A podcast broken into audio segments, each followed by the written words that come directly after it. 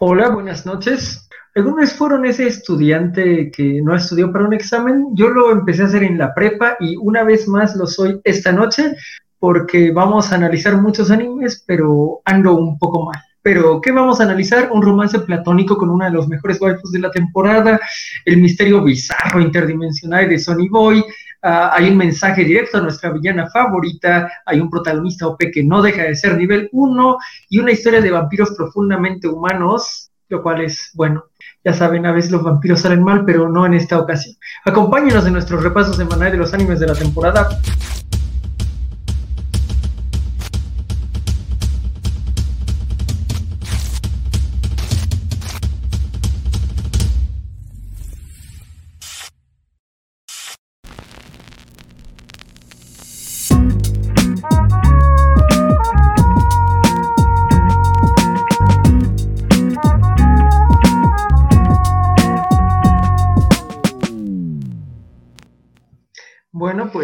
Hemos aquí, eh, vamos a ver qué, qué también me va. Espero que ustedes estén bastante más preparados de lo que yo estoy para este particular momento. Pero ¿saben quiénes sí están preparados? La mesa que me acompaña, que está integrada por... Híjole, pues así que digas preparado, preparado.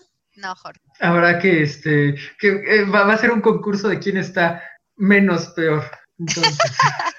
bueno, pues soy Nat en saludarlos en otro lunes de La Covacha Anime. Hola, buenas noches, este, soy Rafael. Ahorita que estoy viendo el, el, intro que diste, Jorge, me preocupa porque nada más leí, este, vi Misterio Interdimensional de Sony Boy y dije, ay, voy a tener que pensar el lunes en la mañana y ahora el lunes en la noche. Entonces, a ver cómo nos va con eso, porque Sony Boy se puso un poquito introspectivo y muy metafórico. Entonces, a ver, a ver qué pasa con ello.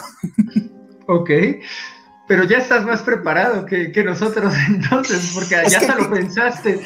Es que qué es estar preparado realmente. Yo, yo, yo, empecé el episodio esperando ver algo, cómo avanzan con la, con, con, en su isla, cómo van, pero ahorita entramos en eso, en detalles.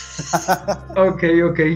Uh, Luz Olivas nos pregunta cuándo empieza el episodio, qué está pasando. Esperemos que ya nos esté viendo y que todo esté bien. 2015 es cabalístico o qué? Pues más bien la, la, la, Ciudad de México se inunda y provoca ciertas discrepancias en el espacio-tiempo. Gomené. y finalmente, para cerrar la mesa, Ay, Dios mío. Es, es misterioso. ¿Qué estará diciendo? no sé.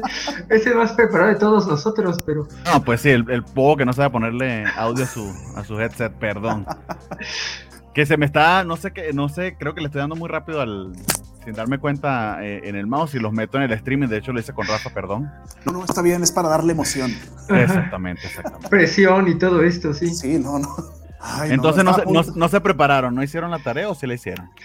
Poquito. re, re, revíselo a mi compañero primero, yo al final. El perro les comió la tarea, imagínate. Muy bien, vamos saludando aquí a quienes nos saludan. Como comentaron, ya estaba Luz que nos estaba reclamando. Bueno, se supone que es a las 9, no sé qué hora me pusieron a mí finalmente, pero bueno, tal como dice Jorge, pues entramos a otra dimensión, a otro mundo tipo Sony Boy cuando, cuando se inunda se inunda México y el metro. Entonces igual pasa, igual pasa aquí en nuestras transmisiones. José Ramírez nos pide que hablemos de Dorojedoro algún día. Pudiera ser un anime especial de Dorojedoro que ya está terminado. Sí, sí. Es mala Creo idea. que lo vale eh, cuando, cuando salga el, el, el, manga es una buena, una buena eh, oportunidad. Félix se alegra porque por fin vamos a hablar de nuestro duquecito. Finalmente. No te alegres sí. mucho porque no son muchas cosas buenas las que tengo que decir. Ah. Fernando Cano nos saluda. Eh, Félix saluda tanto a Nat como a Rafa. Hey. Ah, mira, y Luz Oliva dice que qué guapo el Rafa. Es el filtro, es el filtro. Si me guapo mucho, y preparado. Mira, no, mira, ahí va, ahí va. Si me acerco, se empieza a cambiar todo. Se ven las ojeras. Qué coqueta la luz. No, no ya, pues ya, me ya, volé, ya, me volé, No, adelante, acércate. Ah. no, ya estoy volado, ahora sí voy a hablar bien. Feliz de que Sony Boy hizo un pequeño homenaje a Odisea y al planeta de los simios. Muy bien, muy bien. Eh, y Fernando preguntaba de qué pasaba conmigo. Pues no, nada, que estaba en el background eh, y con el audífono muteado. Y Félix dice que él sí hizo la tarea. Sí, es justo lo que iba a decir. Sí. De, ya con eso de tuvo referencias a la Odisea y el planeta de los simios. Como, claramente alguien hizo más la tarea que yo. Mi, mi única tarea fue este ver el, eh, al duque y su maíz negra. Este. Bien. Ya, ya, ya hay Ok. bastante.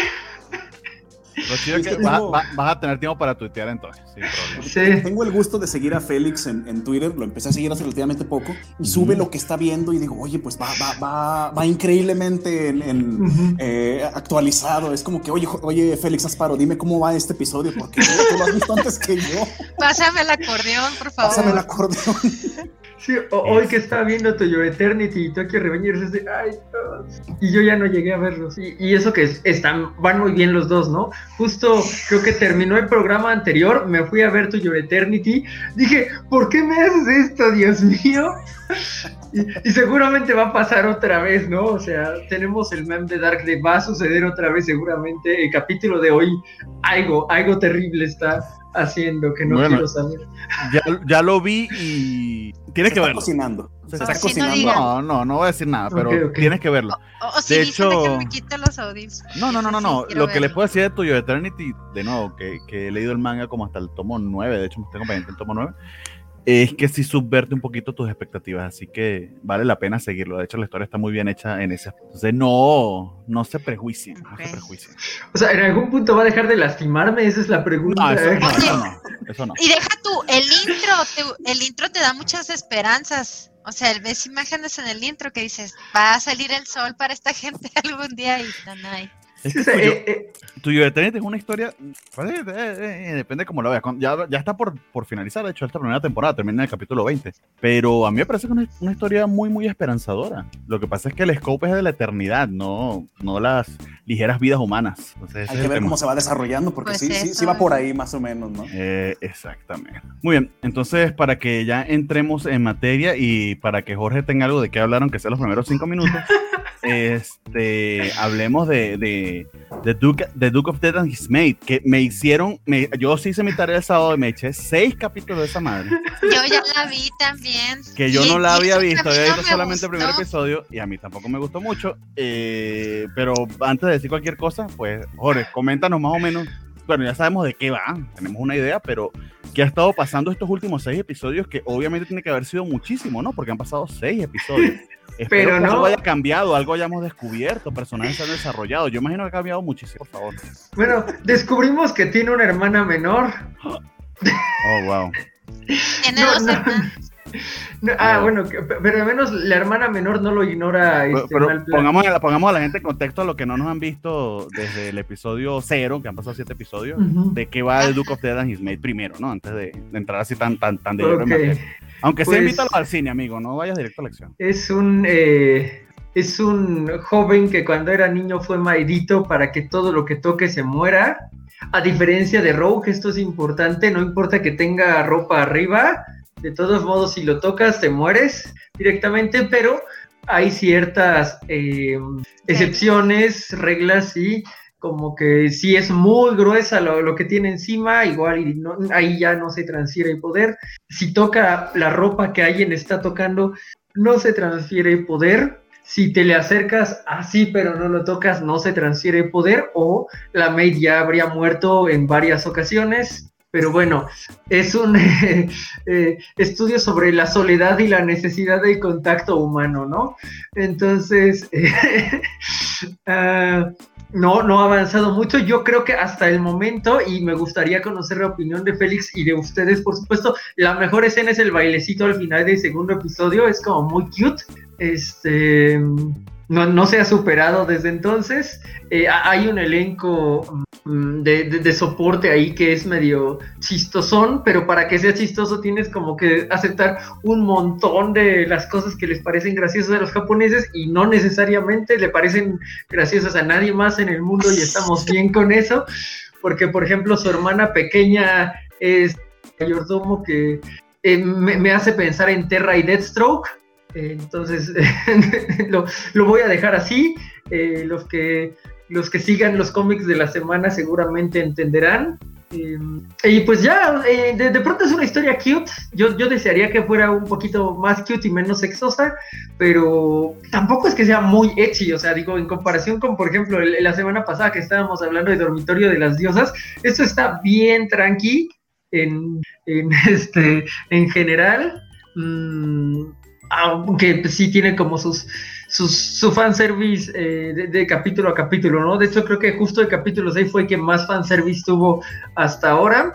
Mm, ah, hoy sí tengo una playera modelable, es verdad. Este. Bueno, ad adelante, pero ahí le digo a Nat Sloop que es un canje por persona, porque si no ah, vamos, ah, bueno. a, si nos vamos a poner así regalones. A Jorge, Adelante, pues. Jorge, por favor. Ya va, okay. perdón que no sé cómo poner esta madre, sorry. Ahí va. Ok. Ah, ah, mira, el, ojo, es, el ojo de Osiris, ¿o quién es? Es Assassin's Creed, ¿no? Sí, es una playera que los amigos de Ubisoft tuvieron a bien regalarme en un evento al que ah, muy bien, este, muy bien. entré de, pa, para Assassin's Creed Origins. Este, ojalá me hubieran invitado a Odisea porque los griegos me rayan, pero, pero bueno, eh, Origins es el último juego que he terminado, así que supongo que está bien. Hoy sí tengo playera modelable, qué bien. muy bien. Ok, lo, ¿qué, ¿qué, nos estaba comentando? Um, estábamos un poco en, de, eh, no, no, tiene tanto Echi como, como otras cosas. No sé si Canoyo o no Canoyo tenga más Echi. Yo voy a asumir que igual y sí, porque esta está levesona, insisto, salvo por el episodio 6. Y pues ya eh, estaba esperando que en el episodio 6 supiéramos más de la maldición, pero no supimos ningún dato como muy general, salvo que la mamá de Alice tiene que ver con las brujas y que la bruja que le hizo el hechizo ya está muerta y entonces, este, igual que la detective, ¿no? Ya está muerta. Este, pero eso fue todo y no, no ha avanzado. Félix dice que además del baile, el patinaje estuvo cute. Creo que sí estuvo sí. dos, tres cute. Y, y el festival, eh, cuando toca el piano, también está bonito. Sí, creo que esos son los tres highlights de la temporada. No sé, Natalia, qué considere. El, piano, el, la, música del piano han sido muy acertadas en cada episodio lo que ha salido. Este, a mí me gustó, ya, me gustó más que, lo, que al principio. La verdad es que como que ya me está envolviendo en la intriga. Yo quiero saber, aunque si vas como sospechando qué bruja es la que hizo todo o, o la maldición, tal vez yo, yo creo que no es directamente a él, sino luego bueno, luego les digo. es que yo empiezo a pensar pero si son, si son, si son especulaciones tuyas y no un, no un bueno. spoiler que tú sepas adelante, son especulaciones. Es que puede ser que la maldición nos, se la pusieron a él, pero más bien era pa, para maldecir a Alice, porque Alice yo veo como que desde chiquita le tiene como cariño, o sea, ella siempre lo observó, entonces puede ser eso, no sé, la mamá también de Alice al parecer tiene algo ahí extraño que ver. A mí me gustó mucho que ahora el personaje, el cuervito que se hace hombre, hombre cuervo. El Seiyu es, es como un periquito, como un periquito australiano más bien, ¿no? No, pues sí dijeron en la traducción que era un cuervo negro, blanco, pero bueno. Un cuervo raro, pero ¿Sabes se parece al monito del de Onisama, al de al mono feo que vuela? ¿Saben cuál? El que tiene el pico de un lado el señor ah, amargado. Ya, ya, ya, ya. Sí se parece, ¿no? Bueno, mm. el Seiyu, el Seiyu es de mis favoritos, es el que hace la voz de Levi Ackerman en Attack of Titan es, y ahí tiene unas canciones. Bueno, pues ahí ya, puntos extra para él. Y pues sí, sí me está gustando, aunque aunque, o sea, antes me, molest, me molestaba un poquito el, la animación, ya ni la siento, ya, de hecho la veo muy natural, también como mueven toda la anatomía de, de Alice, este, y ya, pues no, yo sí lo voy a seguir viendo, yo creo. Muy bien. Eh, antes de continuar con, con, Rafa, nos saluda Gerardo Cano desde YouTube. ¿Cómo estás, Gerardo? Gerardo. Muchas gracias por estar ahí con nosotros. Eh, y nos dice Félix que le caen muy bien los amigos brujos. Eh, sí, son unos amiguitos brujos. Eh, y yo digo que la líder bruja puede ser la madre del duque. Oh, mm, interesante. Son brujos, ambos, ellos, ambos ella de descendencia humana. Ok, pudiera ser una teoría plausible. A ver, Rafa, coméntanos. Pues a mí sí me ha gustado desde el principio. Obviamente es lenta, no como, como el único tema que hay en la serie es que le quiten la maldición, pues no va a ser un eh, tipo un chonen que dura cientos de episodios, va a ser ver cortita y van a llegar al punto final donde descubren la maldición, se la quitarán, esperemos y listo. Ahorita lo que ha tenido gracioso, lo de la escena del patinaje a mí me encantó, este, lo que decía Jorge del baile del episodio 2 también, este, está de botana y los dos personajes, los dos brujos, este, Kuf y Zain la, net, la verdad sí me, han, sí me, han, gustado bastante cómo le está tirando la onda a Alice cada que puede de forma nada sutil, pero muy poco efectiva, la verdad. Y este último episodio que pudimos ver en el que ellos le proponen al duque poder ir a, a la Quelarre, a esta reunión de brujos para que pudieran este, investigar un poco más de, la condición de la bruja, pues de, de, qué pasó, por qué lo maldijo y cómo poder quitar la maldición y que al final termina siendo una reunión bien inocente en la que hablan creo que de flores y solo ven un tema y se acabó. Eh, son, son, chistecitos mensos que se hacen así este, cortos, pero la verdad es que me da mucha, mucha gracia todo eso. Eh, el tema con lo de la bruja, pues habrá que ver qué pasa ahora que ya le dijeron que está muerta y que la maldición pues parece que es bastante poderosa, a ver qué, qué pasa con ello. Y otra cosa que me encantó ahorita que lo decía Jorge, lo de la lo de Lady Viola, que tiene ese crush extraño, muy, muy, muy extraño con el mayordomo, creo que se llamaba eh, Rob, el señor ya grande, y se me hace bastante gracioso cómo se chivea la chavita cada vez que lo ve, que tiene cara de, que se traba, no sé qué le pase, pero se me hace muy, muy enternecedor, la verdad. Ajá, a mí se me hace tierno, no me molesta, porque también actúa de una manera correcta el viejito, o sea, la trata como Muy caballeroso, muy, muy propio. Sí, entonces... No deja de estar enferma la jovencita, ¿verdad? Pero está bonito. Es que es idealizado, o sea, ah, eso, No, me molestó, porque no lo hacen sucio, o sea, se me uh bonito todavía. Exacto, exacto. Si no lo, si no pasa de ahí, todo está bien. Y aparte de eso, pues tiene las escenas bonitas de con esta joven Lady Viola y tiene todo el, el fan service de con Alice, de que abres la puerta y se está cambiando, abres la puerta y se está bañando y no hay seguros, no hay puertas ahí con eh, locker ni nada, pero bueno.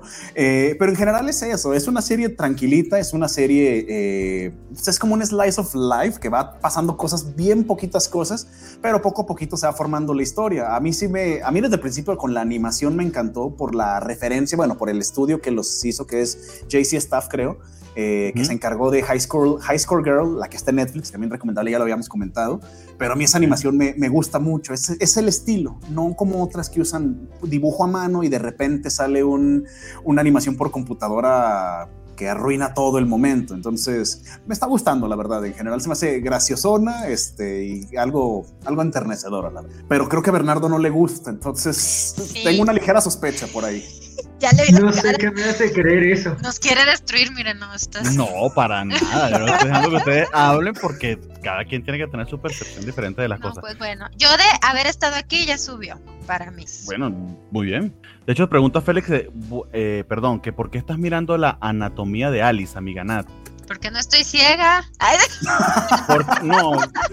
Bueno, si me permite responder por ti, sin ganas de hacer mansplaining aquí, pero es porque ocupa el 99% de la pantalla. Es difícil. Pues es que es un gran personaje. ¿Cómo, ¿Cómo ignorar ese desarrollo de personaje que tiene Alice? Esa, ese carisma desbordante que tiene. Debe ser Esa trama, dirían algunos. Esa trama. yo, nunca tengo, yo nunca tengo ningún problema con el fanservice. De hecho, creo que Remake, Remake Your Life tiene un poquito más de fanservice, sobre todo el, el, ending. El ending tiene, una, tiene unos styles que, Dios mío. Este Mother of the Goddess Dormitory se queda medio pendejo a veces. Eh, tiene, tiene más fanservice que, que, que esta en particular. Eh, de hecho, a mí me choqueó bastante en el primer episodio Alice con su tema de su acoso con su acoso sexual porque nada, iba por el, por el terreno de, Nagatoro, pero sin, bueno, que más bien Nagatoro la sustancia la terminó entregando muy, muy al final. Aquí en todo caso lo que sí revelaron era que, el duque efectivamente sí que está bien enamorado de, Alice. De hecho, me, me, contenta que se lo dicen sin tapujos, ah, se lo declaran.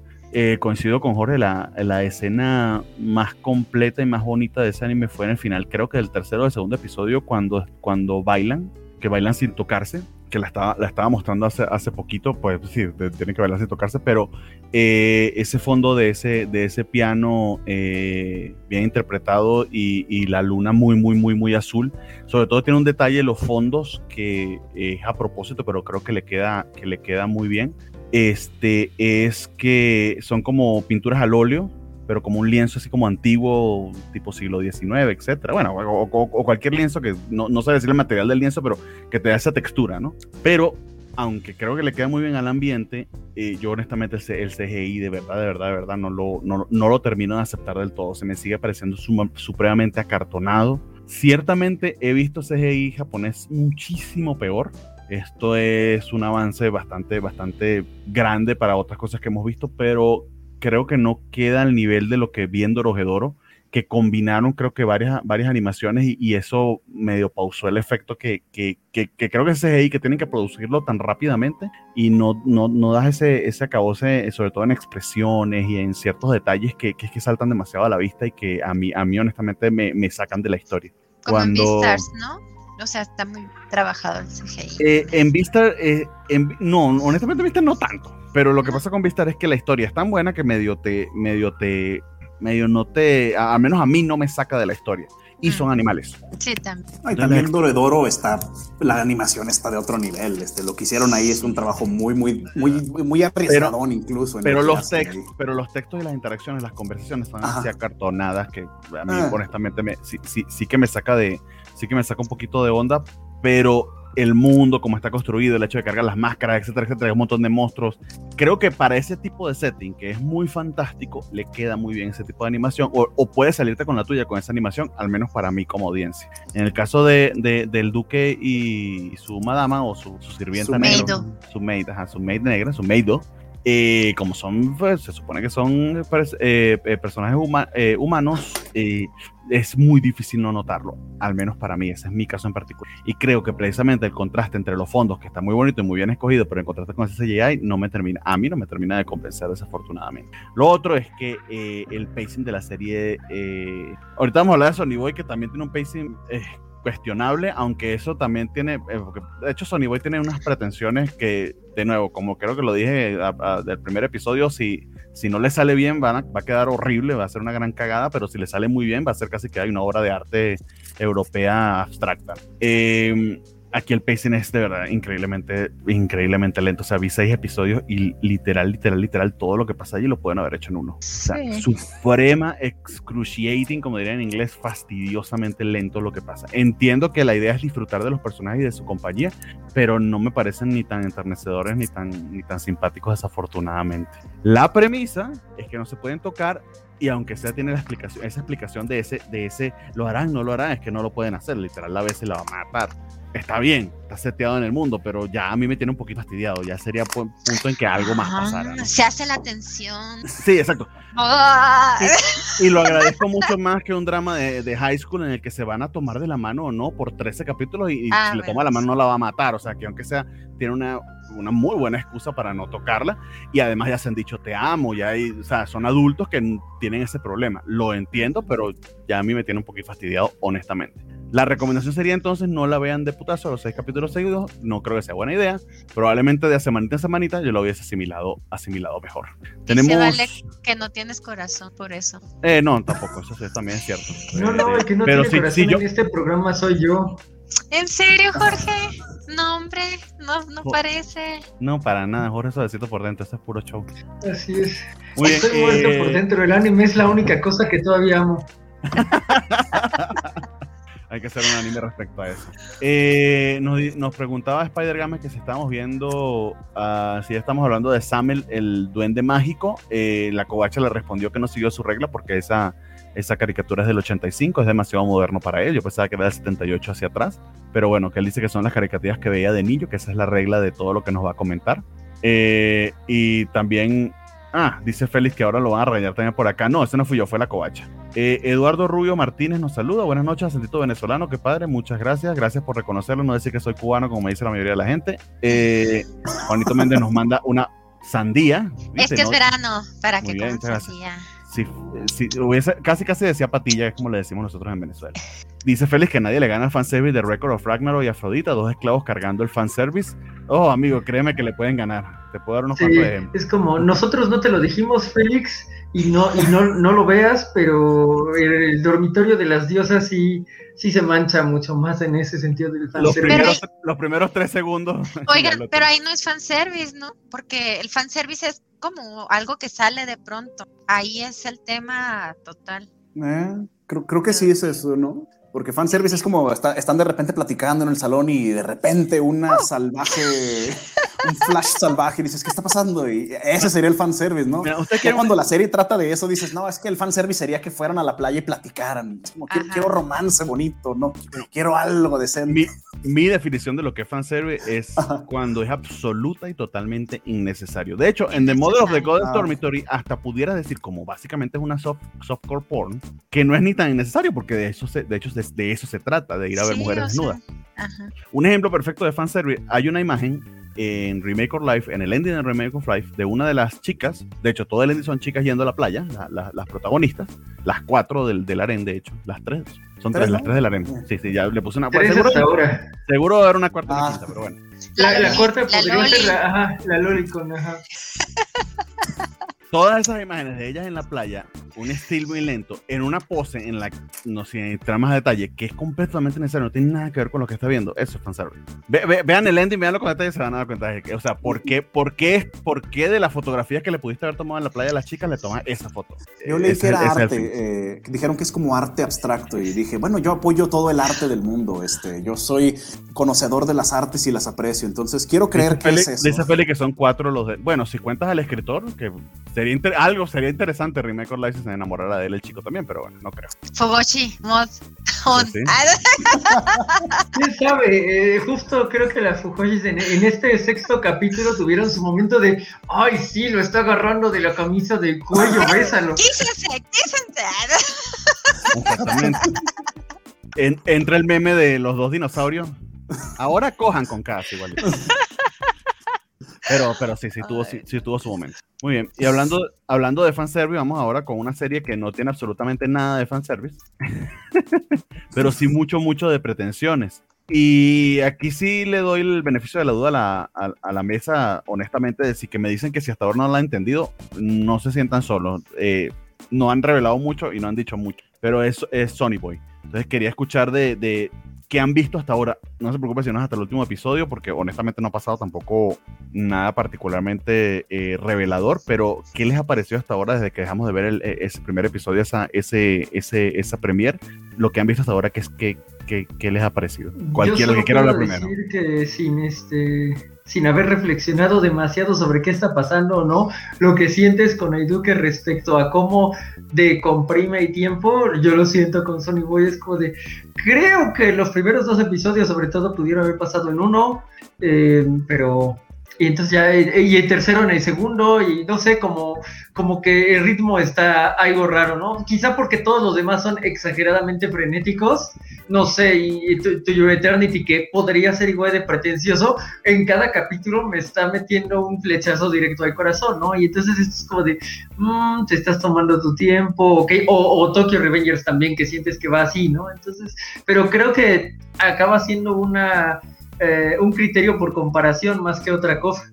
y luego son muchos personajes y como que le están dando tiempo a cada personaje, entender su psicología, sus poderes, cómo encajan dentro de esta nueva sociedad que se está desarrollando. Entonces, esto se me hace muy complicada. la, verdad, eh, ay no, perdón, perdón. No, no, nada más eso. Son tantos personajes y además tantos mundos, entonces ya le estás agarrando la onda a un mundo y te lo cambian a otro que va a, trabajar de una manera diferente. Yo... En teoría, yo no sé, en teoría solo han, estado en dos mundos. Me han estado en más, han visitado tres mundos. En el setting principal, no, han visitado infinito. Pero, en el setting... tres. ¿Tres? ¿Dónde estaban los que no se mueven? ¿No cuenta como...? No. Ay, sí. No, Bernardo es el de la estrellita aquí haciendo sus reglas, ¿verdad? bueno, sí, no, Primero que todo, no, no, han explicado nada. O sea, ni, ni, tú ni yo, ninguno de los tiene la razón en el sentido de que puede ser lo que tú dices o puede ser lo que ahora yo voy a decir. Se supone que dentro de cada mundo hay otros submundos, pero particularmente el caso de las sabanitas era eh, un pasaje entre lo que había en la escuela y lo que estaban ocultos dentro de esas, dentro de esas sábanas. Entonces no era realmente otro mundo, sino era un pasaje. Yo sé, está complicado, es así, así es Sony Boy. Esa es mi interpretación. Porque realmente no lo explica. De que pudiera ser otro, sí, pudiera ser. Porque precisamente eh, el poder de, del protagonista de Nagara es el de moverse a otros mundos. Y siempre es él el que descubre eso. Entonces no sabemos si fue que abrió otro mundo. Pudiera también ser.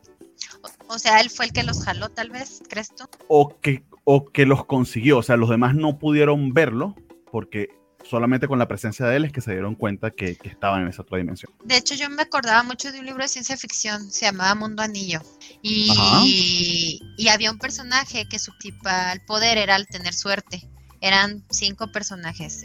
Era ella la que tenía suerte y la llevaron al viaje para que les diera suerte y así. Y yo empecé, ah, tal vez él tiene algo que nadie más tiene. Y bueno, ya, al final era eso que él era el que podía viajar más. De hecho, eh, sí, suena muy. Eh, de hecho, hay una mutante que se llama Domino que su poder es ese, la buena suerte. Entonces. Ah, pero el Probablemente se, lo copiaron de. es, Discord, ¿no? Esa es de. Ah, no, recuerdo, el nombre del escritor, pero es. Sí, creo, que, creo que es Discord en inglés. Estoy casi casi seguro, sumamente famosas. Y luego, este, al final, pues, la suerte era de ella, no del viaje. O sea, llegó a un lugar y se fue del viaje porque el viaje era al medio para que ella llegara a un lugar. ¿Sí me explico? O sea, y ya los dejó solos. Bueno, okay. padre. no, ojalá, ojalá supiera más porque sé que es una saga de fantasía bien famosa de vaquero, pero nunca, nunca he tenido la, la oportunidad de leerla. Eh, nos pidió, vale, que canjeáramos top 5 de sus héroes ahí en de todos los tiempos. ok. Va a tener que eh, explicar eso un poquito más. Eh, ¿Héroes de qué tipo, Valentín? Pero sí, sería al final del programa, con gusto lo hacemos. Y te pregunta Félix, Nat, que cuántos cobacholares para que toques la batería. Yo diría que no cobacholares, sino un super chat en YouTube de unos 100 pesos. Ay, ay. no te creas, Félix. Es que. Mira, ya la tocó. Josbando es el que, la, que es el. Yo soy la grup y nada más. Bueno, pero algo, algo, algo le debes haber cachado ahorita, aunque sea para lo que quiera. Cuando hagamos un chiste malo. Ah, bueno, le voy a decir que me enseñe para hacer el... Muy bien. Que estaría bueno para los programas en vivo, ¿eh? Realmente sí sería un buen, este... sí, sobre todo cuando se, le, cuando se, levanta a ir hasta la batería va a quedar, pero nadie se da cuenta. Sí sería, sí sería muy efectivo.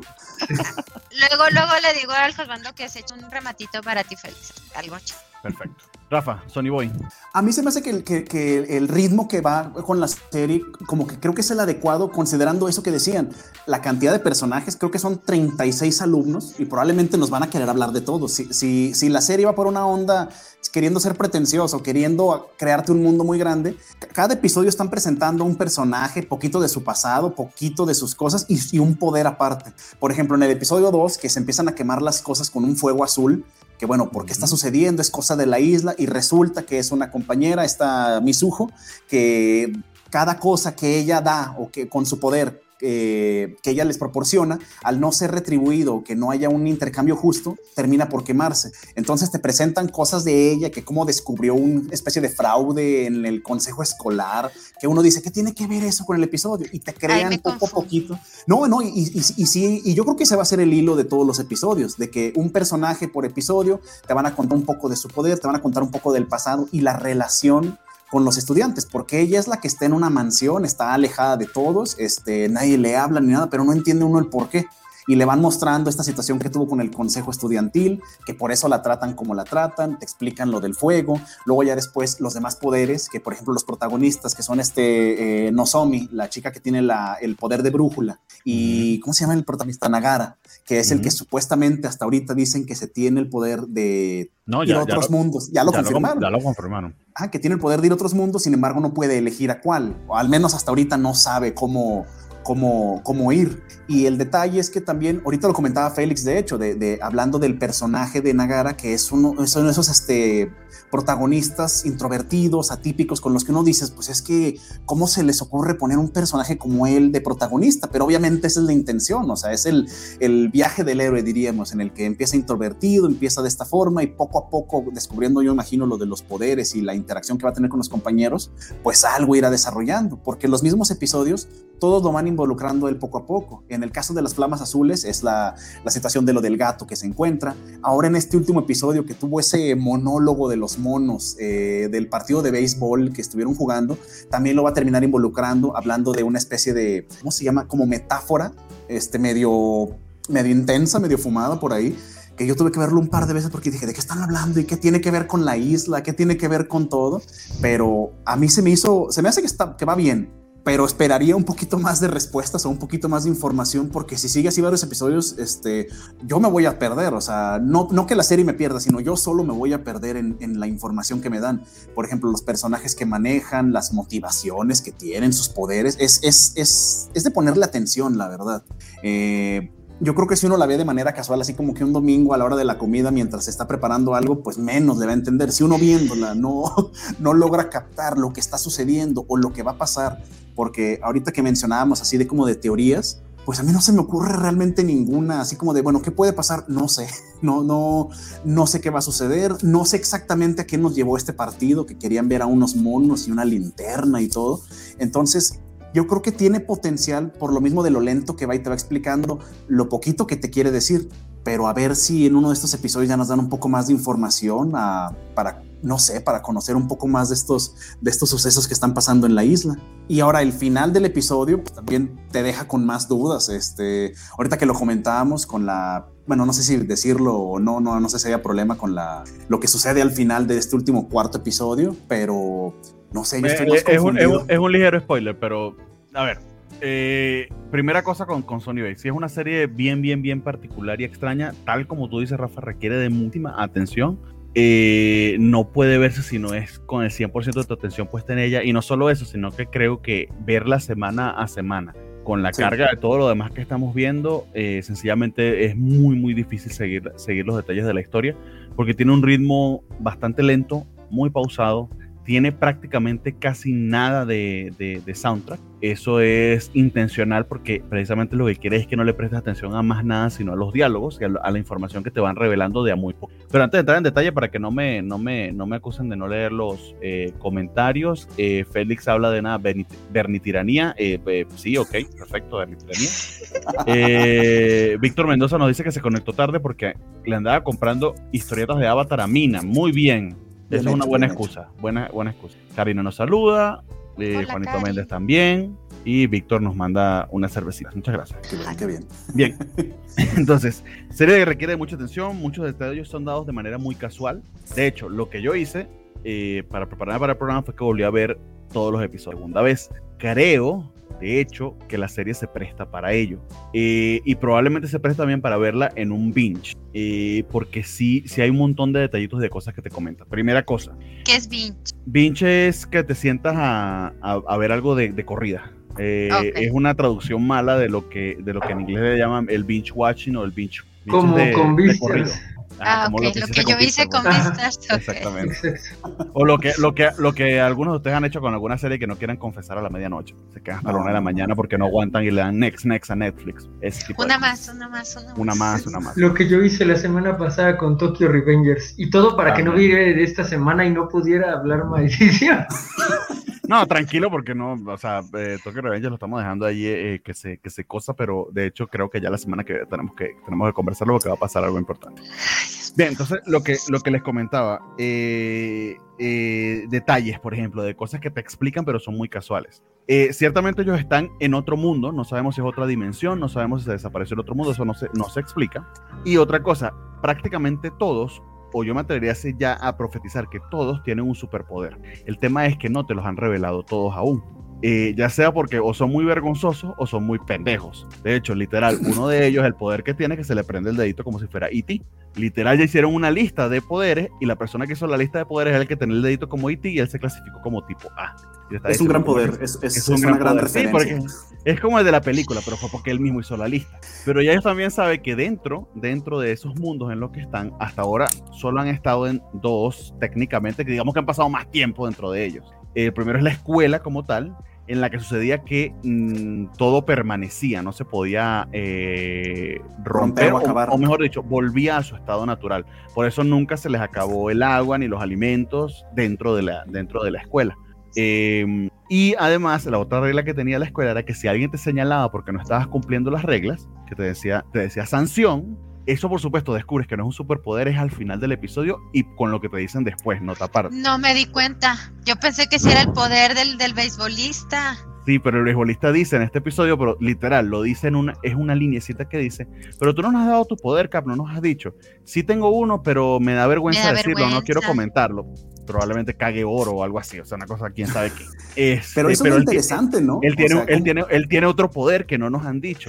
El poder de él parecía que era lo de la sanción, pero la sanción era una regla del mundo. Por eso cuando el tipo de este todo maquiavélico, que de hecho es el Kazaki de esto, digamos, buscarle el nombre, se me olvida, el Hoshi, Hoshi. El, que tiene, la, estrellita aquí, que es horrible, es un tipo maquiavélico y, y, maquinador. Sí, exactamente. Eh, por eso es que la sanción le dijo acá porque sí había incumplido una regla. Es decir, cuando las reglas que se imponen dentro de ese mundo, alguien te señala que las incumpliste y, las habías incumplido, como Cap de hecho lo hizo, pues se te aplicó una sanción, la que sea que te hayan explicado.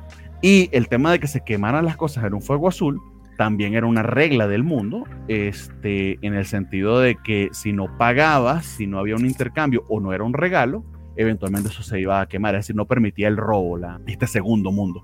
Pero las cosas no se conservan y lo de sanción esperaríamos que tampoco aplicara. Entonces están los poderes, están las reglas y están también las interacciones entre ellos. Lo, que te muestran de Misujo y su problema con los del Consejo Estudiantil, que literal hicieron fraude, te muestran las dos boletas, una en la que gana uno y otra gana otro, literal como bueno, como cualquier fraude de elección latinoamericana. Este, y ella iba a exponer esa, eso y lo que hicieron fue eh, eh, utilizar a un, a un profesor de chivo expiatorio profesor del que de hecho ella lleva un anillo porque aparentemente tiene una relación, suponemos de sensei con alumna, pero no sabemos si más con él. Este, y esa es la, la, culpa que ella carga, que su orgullo ha hecho que otros salgan heridos. Y aquí lo único que ellos les están pidiendo, pero se lo piden porque saben que pueden controlarla de esa manera, es que se, que, que se disculpe. Pero ella sabe que ella no es la causante del fuego azul. Porque ella vive en una mansión y tiene un montón de cosas, porque literal, y es un superpoder chingón, ella puede pensar, quiero tal cosa, y le llega una cajita de Amazon, lo que sea que esté pensando. Mi, Amazon o qué? De mi Amazon, exactamente. Pero, pero lo genial es eso que dices de, de, los detalles, eh, cosas que pasan en una línea, en un segundo, que te puede cambiar la percepción del episodio. Eso de lo de, de lo de Cap, por ejemplo, del mismo personaje de Hoshi, que él comenta que él ya sabía lo que iba a suceder de, llegar a estos mundos, porque una voz se lo dijo, o sea, y te lo comentan como... Escuchas a la voz cuando le dice lo que va a pasar, vas a ir a otro mundo que trae tal cosa. Y luego al final del episodio anterior, hay una voz que habla de un. Él, él le responde, no escuchas a la voz. Ah, es que, ah, va a haber un Salvador. ¿Quién va a ser el Salvador? Aparentemente, esta voz en off le dice lo que va a pasar. Es, ese es el superpoder de este. Pero se me hace que él es el mismo, porque Tú no sabes si, no, es un superpoder, sino que él está loco, por ejemplo. Están en, un están en un pizarrón y él va a decir algo y se oye la voz de un anciano y luego él termina la frase. Eso estuvo bien pirata, no se dieron cuenta. Porque es que en la parte del examen, ¿no? Cuando está respondiendo los exámenes y que la voz incluso le está, que es como que la primera vez que sabemos que hay una voz que no ya dice la isla. Ya en la isla. Ah, en la isla, porque yo, yo recuerdo esa imagen, eh, porque es bueno, pero se lo comenta varias veces y no te dicen si es el poder, si es lo que dice lo que está loco, si es otra cosa, pero te lo sueltan tan, tan sutil como cuando en Attack on Titan, bueno, es que es un spot, no, sé que ya pasó como cinco años de eso, cuando este Bertolt y Rainer este, le mencionan a, Eren que son el acorazado y el titán colosal, que lo comentan caminando como si nadie, uno se queda de que, oye, este, dieron el spoiler más grande y nadie, y nadie lo, lo, peló. Así ese tipo de información que sueltan, que si no está uno pendiente de lo que está pasando en el episodio, te pierdes y ya te quedas con una imagen equivocada de lo que está sucediendo. Entonces, esa es la importancia de la atención en estas series. Sí, algo pretencioso, pero yo creo que si lo ve uno, por ejemplo, como, dice, como dicen, de verlas de corrido, estaría muy interesante. Yo creo que podría uno poner más. Verla este, de corrido y, probablemente mi recomendación sería, si la van a ver semana a semana, lo que pasa es que es una inversión de tiempo importante, mi recomendación sería verte el episodio de la semana anterior y luego verte el nuevo. Eso te va a ayudar también bastante. Porque muchas cosas que medio te dicen y medio te comentan las terminas entendiendo uno o dos episodios. Me siento como cuando vi Evangelion por primera vez. Así el final, así. Pero lo de, lo de, Evangelion en buena medida también era más chaqueta mental de nosotros que, que lo que realmente estaba en pantalla. Aquí sí, sí medio lo dicen. Sí hay mucho de chaqueteo mental sin duda, pero a diferencia de Evangelion creo que eh, es más de lo que está pasando que lo que significa la metáfora. Creo yo. Pero... sabe? Yo, recuerdo cuando vi los últimos dos episodios de la serie original que duré sentado en una silla durante horas y, me cuestionaba de que estoy haciendo las cosas bien. Este, yo, yo me quiero realmente. Eh, o sea, cosas que dice uno, hoy estaba viendo caricaturas. ¿En qué momento, en qué momento pasó esto? ¿Dónde están los robots? ¿Qué está, pasando? Es que Evangelio en buena medida es, tiene pretensiones de más, más allá de eso que, bueno, eso lo podemos discutir si lo logra o no. Nos pregunta Karina de qué poder no, le, nos gustaría tener. Eh, le pregunta, de hecho, a, a Víctor y a Juanito. Pues a mí me gustaría el, el, el, poder de mis ojos, eso de pedir lo que sea de Amazon y que no te lo cobren, está maldita, sea genial. Sí, no, no, Aunque Víctor dice que lo que él quiere es que no le duela la espalda. Ay, okay. La rodilla. sí, así estamos ya de viejitos. Quiero estar saludable, solo quiero estar sano. Y Juanito, el poder de saber qué contestar con esa pregunta. También es ah, buen poder. muy bien, es un muy buen poder. Aunque prefiero lo de la eh, rodilla. Pues sí.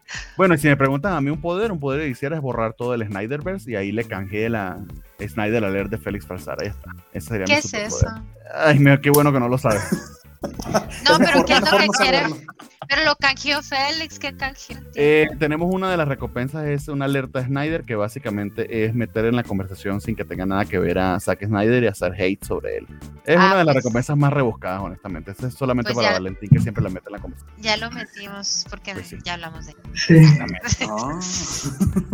Muy bien, eh, eh, y de hecho lo que sucede al final de, del último episodio, básicamente Nara empieza a darse cuenta de que tiene ese superpoder, porque también pasa eso, que muchos puede que ni se hayan cuenta que lo tienen, el de él es de moverse entre mundos, aparentemente no puede controlar, controlarlo aún, o aún no sabe a qué mundo moverse. Dentro de las dos dimensiones o mundos que hemos visto, vamos a llamarlo así, lo que ellos llaman este mundo, que así lo ponen en la traducción, y luego hablan de otros mundos sin ponerlo entre, entre comillas, es para diferenciar el mundo macro y los munditos que hay dentro de ellos. Entonces, por ejemplo, dentro de la escuela han descubierto un montón, detrás de detrás de los lockers o dentro de los de, de, los retretes, por ejemplo, he conseguido un mundo submarino, eh, uno que está lleno de luz, en las sombras otros mundos, en fin, mundos que no son habitables. Entonces, aparentemente hay un montón de, dimensiones, etcétera, y de subdimensiones, y este chico a voluntad puede moverse entre ellas o puede abrir portales hacia ellas. Este, y justo cuando vuelve, logra volver, después de hacerlos viajar a todos, porque supuestamente la promesa era que los iba a regresar a su escuela y al Tokio normal donde, de donde vienen,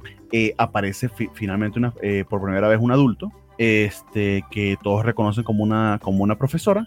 Y lo gracioso está en que la profesora de hecho les dice, mira, ya se acabaron la, la diversión y los juegos, aquí ya nos tenemos que poner a serios. Lo que a mí me da la impresión es de que estos últimos cuatro episodios han sido esta, esta gente hueveando, que no ha terminado de entender por qué están allí. Este, que quién sabe si es un Battle Royale que se tienen que matar entre ellos, quién sabe si es una, una prueba y ellos se vienen, están en un toque futurista. No sé con qué nos van a salir. Yo esperaría que buena parte de la explicación venga de este personaje que acaba de entrar. Y como eso es lo que yo esperaría, probablemente no me lo vayan a dar, sino en un tiempo. Híjole, yo pensé que se iba a desnudar, o se iba entrando. No, pues. Y trae la batita y yo se va a quitar la ropa. El primer fanservice, por supuesto, es la profesora, pero la profesora es sumamente sexy, pechugona y con un escote que, bueno, que Dios. Que Así es la educación en Japón, ¿qué se puede decir? Muy bien. A ver, a ver, a ver, aquí están loquitos en los comentarios, ¿qué más nos dijeron? Eh, teletransportarme fue el poder que pidió eh, Karina, un, un muy buen poder, sobre todo si lo puedes hacer de Uber y cobrar por él. El de Logan, el de sanar inmediatamente. Mm, tiene ventaja de verdad, pero... Es que yo sí tengo achaques, entonces para mí sería genial ya estar sano. Bueno, ese eh, dice que Félix Farsad es el tipo de teta quizá, sí, de hecho se parece exactamente. Eh, eh, Dijo Félix, dice Spider-Gama cinco meses suscrito de a gratis, no sé a qué te refieres. aquí salió. Pero ¿cómo es que no? Yo voy apenas por el cuarto mes circuito, igual gratis. Ah, ok, bueno, ok, ya sé a qué se refiere. Eh, si tienes cuenta de Prime eh, en Twitch, puedes suscribirte a nuestro canal sin pagar nada adicional. Es decir, dentro de tu cuenta Prime viene incluida la suscripción por un mes a cualquier canal de Twitch que tú quieras. Entonces, ese dinero igual le llega a la covacha, así que si a bien, lo tienen y quieren apoyarnos, por favor háganlo, porque eh, ciertamente ayuda, apoya, sobre todo para pagar el Stringer, que gratis no es ni barato. Un mes se me pasó y por eso se le cortó la racha a Spider Games. Debe ser que, ah, y, tienes, dependiendo del número de meses que te has suscrito, tienes diferentes eh, recompensas dentro del canal de Twitch, que son unos em, eh, emoticones diferentes. Dice Félix su teoría sobre Sony Boy. Yo creo que ellos están en el Nexus, el vórtice donde convergen todas estas dimensiones. Y recuerden, ya llegó la maestra a regañarlos. es una teoría, sí, puede ser el poder de Oliver Atom, dice Spider-Man que le gustaría tener a él, de con su sola presencia Japón gana a cualquier rival. pero supremamente lento. Unos 15 episodios para ganar. Sí. Pero, eh, buen poder, exactamente. Pero no estaba en, el hospital al final, ¿es un mito o si es real? No sé. No, es una leyenda urbana. ¿Sí? Es una leyenda urbana, no sale, no sé. Ah, bueno porque si hubiera destruido mucha, muchas creencias de gente de mi edad. Yo, yo de hecho, juego fútbol porque vi a Oliver y dije, yo puedo hacer eso también. Y no, no, yo, yo, estoy, más parecido a Andy Johnson con sus achaques que a Oliver. Entonces, este. De hecho, todos los hombres sin H y con, y con V te dijeron que es mito. algo debe ser allí que les toca cierta, cierta fibra. Hasta la fecha es una leyenda urbana. Aún no acaba su historia. No, se murió. Estaba en el hospital y se murió. que lo salvó la virgencita. Había uno bien gracioso. bueno, no sé si es real, ¿verdad? Debe ser el, el, doblaje, el doblaje latino, ¿no? De cuando ah. le van a atropellar el camión y ahí lo, tiene el balón eh. y eso está buenísimo. Ah, pero es que decían que ahí había quedado como en ese momento, realmente. no había ocurrido, pero nada. Te los voy a. Es, es el Isekai por excelencia. No se crean, les voy a buscar. Pero les voy a buscar el... Si lo pisó un camión, sí. Pero realmente es un Isekai por excelencia. ¿Por qué nunca lo vimos venir? Pero, no es demasiado, o sea, o sea hasta para el estilo de, de, cómo cuentan las historias en aquel lado del mundo, yo creo que hasta eso es demasiado cruel, ¿no? Eh, o sea, todos jugamos, todos tenemos una pelota de fútbol, o al menos la mayoría de la gente que yo conozco tiene una pelota de fútbol gracias a los supercampeones, pero y ver y enterarte de, que desde pudiera ser cierto. ¿Desde cuándo Japón se ha tocado el corazón para ser cruel? ¿No has visto tu Your Eternity? la historia de Marco. Ah, entonces sí debe ser cierto. Sí, sí. ¿Por qué queríamos de que Oliver no tiene piernas. Sí, tienes razón. Es el Luis Miguel de Japón. Pero la primera temporada. No, no, voy, voy, a ir por una cerveza. No, no, puedo, no puedo con programas tan tristes. Está, está, feo esto. No, no, no, no sé qué está pasando, pero ya otra vez los animes geriátricos están a, a, a Ok, no, no, ya. Quisiera solo aprovechar la, noción de anime geriátrico porque creo que es importante decir que ahora mismo Shaman King es tendencia en Twitter, porro de Netflix, entonces creo que como, como programa de, anime es no, ya. tenerlo aquí. entonces, ah. este, pues creo que sí vale la pena este, traerlo a colación. Hay que ver qué tal es el opening no lo he visto ahora, pero de hecho va a ser la semana que viene vamos a comentar. Eh, bueno, hay bastante que ver. Se supone que vamos a comentar Shaman King. Eh, no lo puse para esta semana porque se estrenaba. De hecho, se estrenaba era mañana. Déjame lo anoto de una vez. Spoilers, no. Vénganse, aunque sean los tres primeros episodios de Shaman King en Netflix, porque vamos a comentar la semana que viene. Eso lleva por el episodio 40 y del en Japón, hasta ahorita que está saliendo de la cárcel de, Netflix. Y además, Netflix solamente liberó los primeros tres episodios. No, pero, eh, para que lo perdonaran, trajo a todos los actores de doblaje posibles de hace 20 años, entonces están contentísimos todos en Twitter. Claro, porque para eso, para eso viene para que estén contentos los de Twitter. qué mala idea. En fin, no hablemos de los fans tóxicos del doblaje porque no termino. Siguiente anime que tenemos en la lista, My Next Life as a Villainess. Segunda temporada, que es una de las favoritas de Nats y que sé que he estado siguiendo fervientemente. Junto a ti Mendoza. Ya, no he visto nada, no tienes ni idea. Ni un solo capítulo he visto de la milanesa. ¿Por qué de la milanesa? No lo he visto, chicos, se los lo, debo. Lo de milanesa se nos, se nos pegó de los chicos de Tadaima porque es demasiado de Tadaima, de los senpais de Tadaima. Exactamente. Pero ¿por qué no te gusta la, la, milanesa? No, no la he visto, o sea, ni siquiera puedo decirte que no me gusta, o sea, no la he visto, tengo que verla. Pero platiquen, yo... Yo estoy viendo una imagen en Twitter y está bien chibi, debí de haberla visto. Si hubiera sabido que era chibi, ¿por qué nadie dijo que era chibi? Debía haber quedado como un idiota. y es que hay una, hay una serie de escenas donde están reunidas varias... Eh, versiones de la protagonista dibujadas en ese estilo que realmente está como que muy gracioso porque es la misma actriz de doblaje haciendo voz de, de hombre mayor, una voz medio tontona, jugando y realmente parece que se divierte mucho su trabajo. Pero... De, de hecho tiene parecidos a la arañita, My Next Life también es ciertos parecidos, pero no es exactamente lo mismo. A ver, Jorge, si yo pongo algo en la lista porque está bueno, si menos yo te diga lo contrario. Confía en mí, por el amor de Dios. Creo que ya te he demostrado que mal gusto no tengo. No, no, no, no creo Sí, sí. Doña Catalina ah. es la que hace reunión familiar, familiar en su pobre casa. Eh, exactamente, de hecho, es la historia, la historia de Catalina. Y el consejo Catalina es una de las cosas más graciosas de la serie. Pero como aparentemente ni a Jorge ni a Nat los hemos convencido, Rafa, ¿qué podemos hacer para que esta gente le dé permiso a un Isekai Shoyo? Porque es un Isekai Shoyo. Sí, e, es muy raro eso, ¿eh? Con un eh, aren inverso, y es un aren inverso multigénero. Sí, realmente Catalina no, no, perdona. O sea, Catalina no perdona a nadie. No, no, no, pisa parejo. son 15 personajes, incluyéndola a ella, y 14 están enamorados de ella. Gran jefa. Gran jefa. Exactamente, es una, en ese aspecto es la, la, el cliché y al mismo tiempo la inversión de todos los clichés, pero es gracioso. Y, es y la premisa es interesante. Supremamente ¿eh? chollo, es supremamente chollo. porque realmente como serie la premisa, la premisa me hizo muy interesante de que, bueno, es un Isekai en el que esta persona que como nace, bueno, como Catalina Claes en este mundo, pero al darse un golpe en la cabeza recupera ciertas, bueno, ciertas memorias de una vida que tuvo en nuestro mundo, donde era un estudiante que por constancias, este, no es el clan Trevi Andrade. al clan Trevi Andrade. Eh, no. Híjole. Creo que eso, es un poquito eso, es lo que eso es lo que creían ellos, incluido Gloria Trevi, creo, creo que aún lo creen, pero no. Oye, se, puso este, turbio el programa. en esta vida, en aquí, en este mundo era hombre. No, no, no, en este mundo, en el mundo real, digamos, ella era una estudiante, una mujer ah. estudiante, y ella cuando se golpea la personaje de Catalina, muy joven, ajá, muy joven, de, 15 años, muy retraída, medio nerdita, que le gustaban mucho los juegos de rol.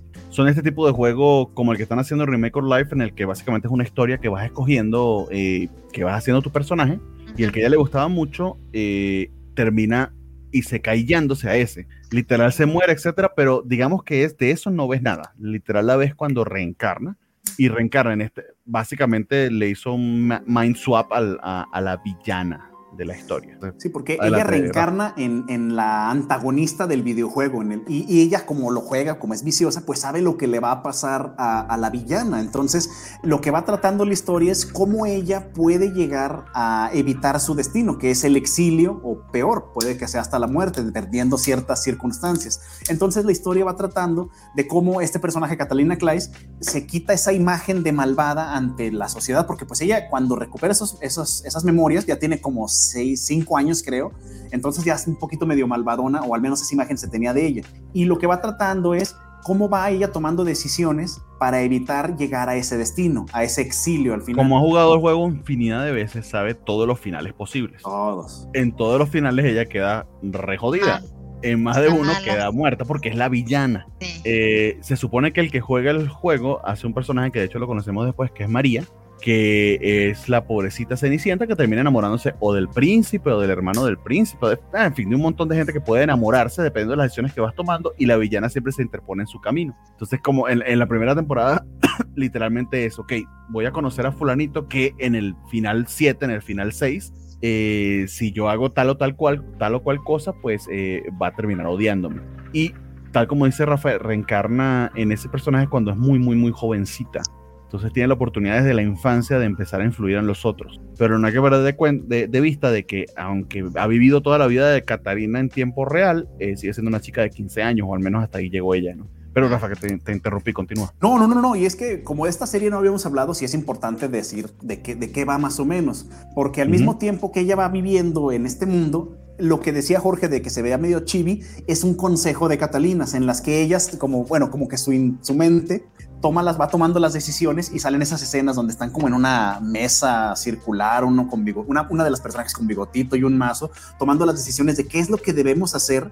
Ah, por ejemplo, ahí está en imagen, este, qué es lo que debemos hacer para no llegar a este destino. Entonces, todas las interacciones con los personajes, este, su hermano menor, su prometido, el hermano del prometido, el otro hermano del prometido, María, que es la, la digamos, en este caso sería la heroína o sería la principal eh, del, del videojuego eh, las amigas, o sea, son un montón de personajes que por lo mismo de que del carisma que tiene ella y de cómo va manejándose, pues poco a poco a todas termina gustándoles. Eh, termina haciéndose una especie de harem inverso, harem normal, eh, de todo, pero pues obviamente su objetivo principal es que no la exilien, que no la maten, que no la funen. Eh, eso al menos en la primera temporada. Ya para la segunda, al menos no se está manejando tanto este tema de, de, poder librarse de ese, de ese destino, porque en teoría, hasta donde sabemos ahorita, ya lo logró pero ahora se está enfocando más en los personajes secundarios, en conocer cómo eran antes, por ejemplo, estos últimos dos episodios, cómo eran los personajes antes de conocerla,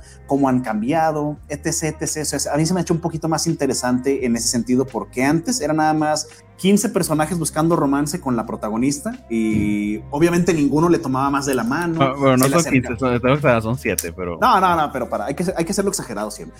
son, son un montón de personajes entre hombres, mujeres y todos increíblemente bellos que van tras de ella, pero ninguno le dice nada, ninguno se anima a hacer nada, entonces es lo que comentaba Jorge ahorita con lo de el duque y la, la maid, que es, en ese sentido es muy, muy lento ese tema del romance. Y es lo que a mí en su momento sí se me hizo un poquito tedioso de que, bueno, pues uno ya están grandecitos, ya anímense, díganle algo, no sé, o sea, como que ese es el detalle que a mí no me gustaba de la primera temporada.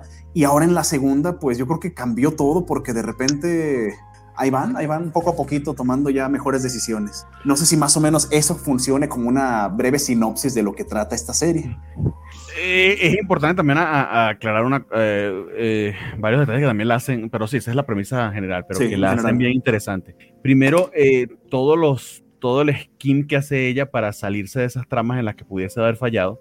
y otra cosa es lo increíble increíble, increíblemente densa que es Catarina. O sea, eh, ella está tan concentrada en el hecho de sobrevivir, de que no ocurra que fulanito conozca a Menganito y tengan tal opinión de mí para que no, no pase el final en el que me terminan matando o exiliando o lo que sea, que no se da cuenta de que básicamente por lo encantadora que está haciendo para forjar estas relaciones duraderas con el resto de los personajes, inevitablemente terminan enamorándose de ella.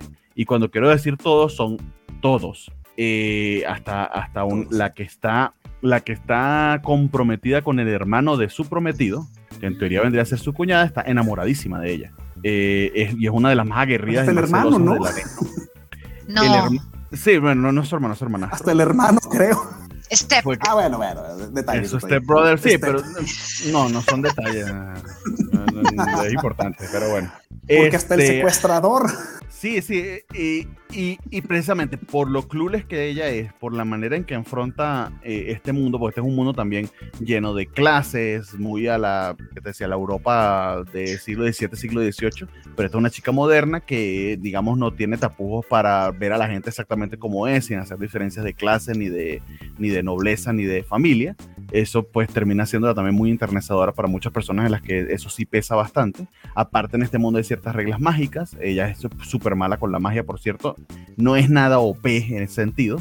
Todo lo que tiene es su conocimiento previo del juego, eh, que sí, digamos, sí le da, le da ciertas ventajas sin duda, pero también este, su carisma. Y es un carisma que es verdaderamente genuino, al menos la historia se encarga muchísimo de dejarte bien en claro que eh, existe una razón por la que cada uno de ellos está enamorado de Catalina eh, y es verdaderamente genuina, tiene mucho que ver con cada uno de los personajes y lo que ella logra o hace por ellos. De hecho, ah, el episodio, no fue el último, sino el penúltimo, en el que se nos revela un poquito más sobre, sí, sobre Jordo, que es su, es su prometido, pero es su prometido porque fue el que causó en cierta medida que ella tuviese ese golpe que se dio en la cabeza en el que terminó reencarnando. Entonces él como para para compensarla, es un príncipe, no, necesariamente heredero, pero digamos que ella será como baronesa tercera o algo por el estilo, y le concedió que fuese su prometida, ¿no? Que ya era gran cosa. Pero estamos hablando de niños de 5 o 6 años, ¿no? Que se prometen de por vida para casarse cuando tengan, bueno,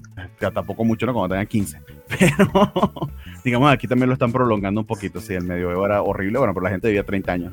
Este, bueno, pero descubrimos que eh, las razones por las que él ciertamente está encantado con, con Catarina tiene mucho que ver con el peso de su familia, con la posible herencia del trono. Hay un montón de, traiciones eh, eh, sobre quién va a heredar o no el, el reino. Eh, y facciones que hay entre los hermanos que los quieren separar, pero ellos no, aún así se quieren y se trata de mantener juntos. Entonces eh, está interesante en ese aspecto. O sea, si hacen una construcción de personajes de verdad creo que bastante, bastante completa y compleja. Pasa que a, sabiendo que ustedes no lo han visto, no quiero tampoco entrar en demasiado, en demasiado eh, detalle, pero sí, sí se la súper, súper recomendaría.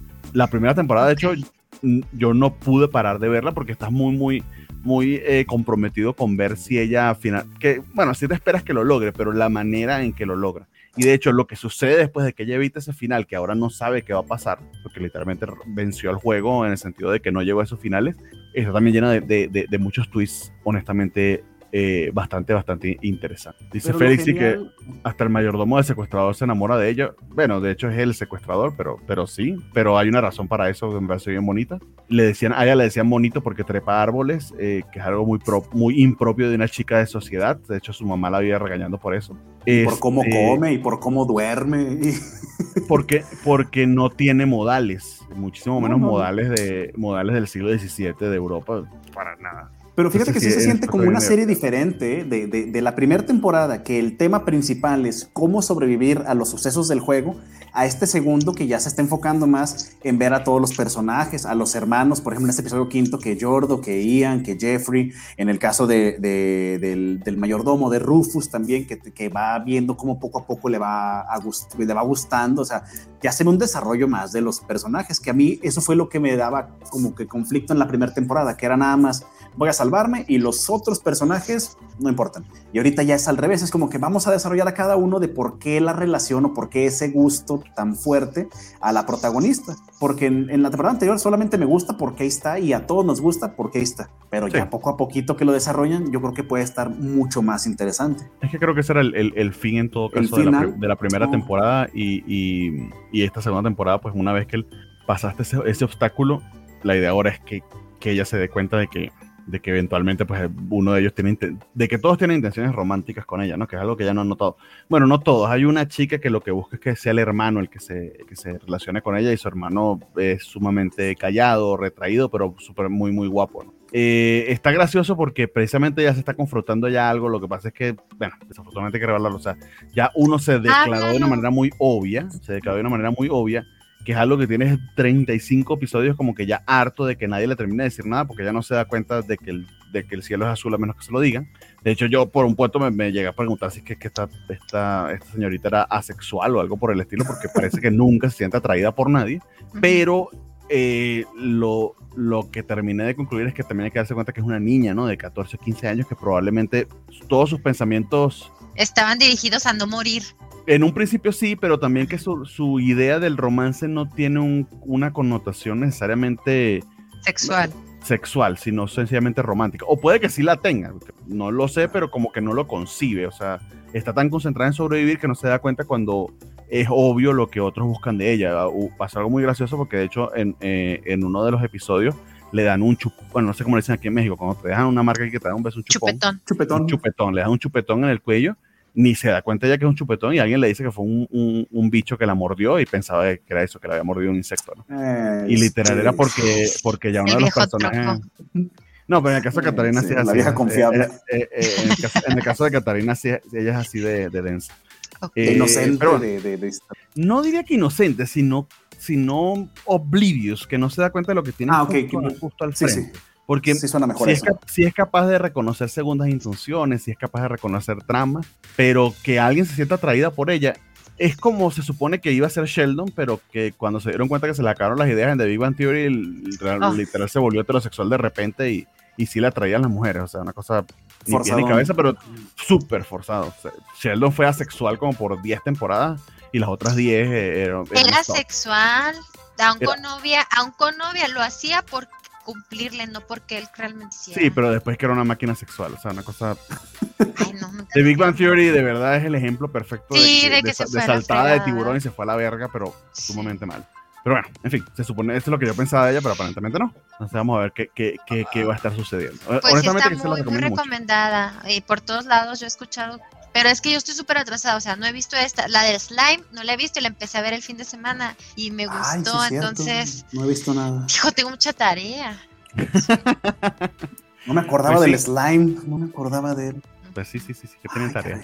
y precisamente, eh, precisamente hablando de, de, de, Slime, tengo, tengo en la lista también un, un Isekai que eh, yo he estado viendo y me tiene grata, gratamente sorprendido, pero no sé, no sé si alguno de ustedes llegó allí que ya se lo había comentado que era Tsukimichi el de esta, el de esta temporada.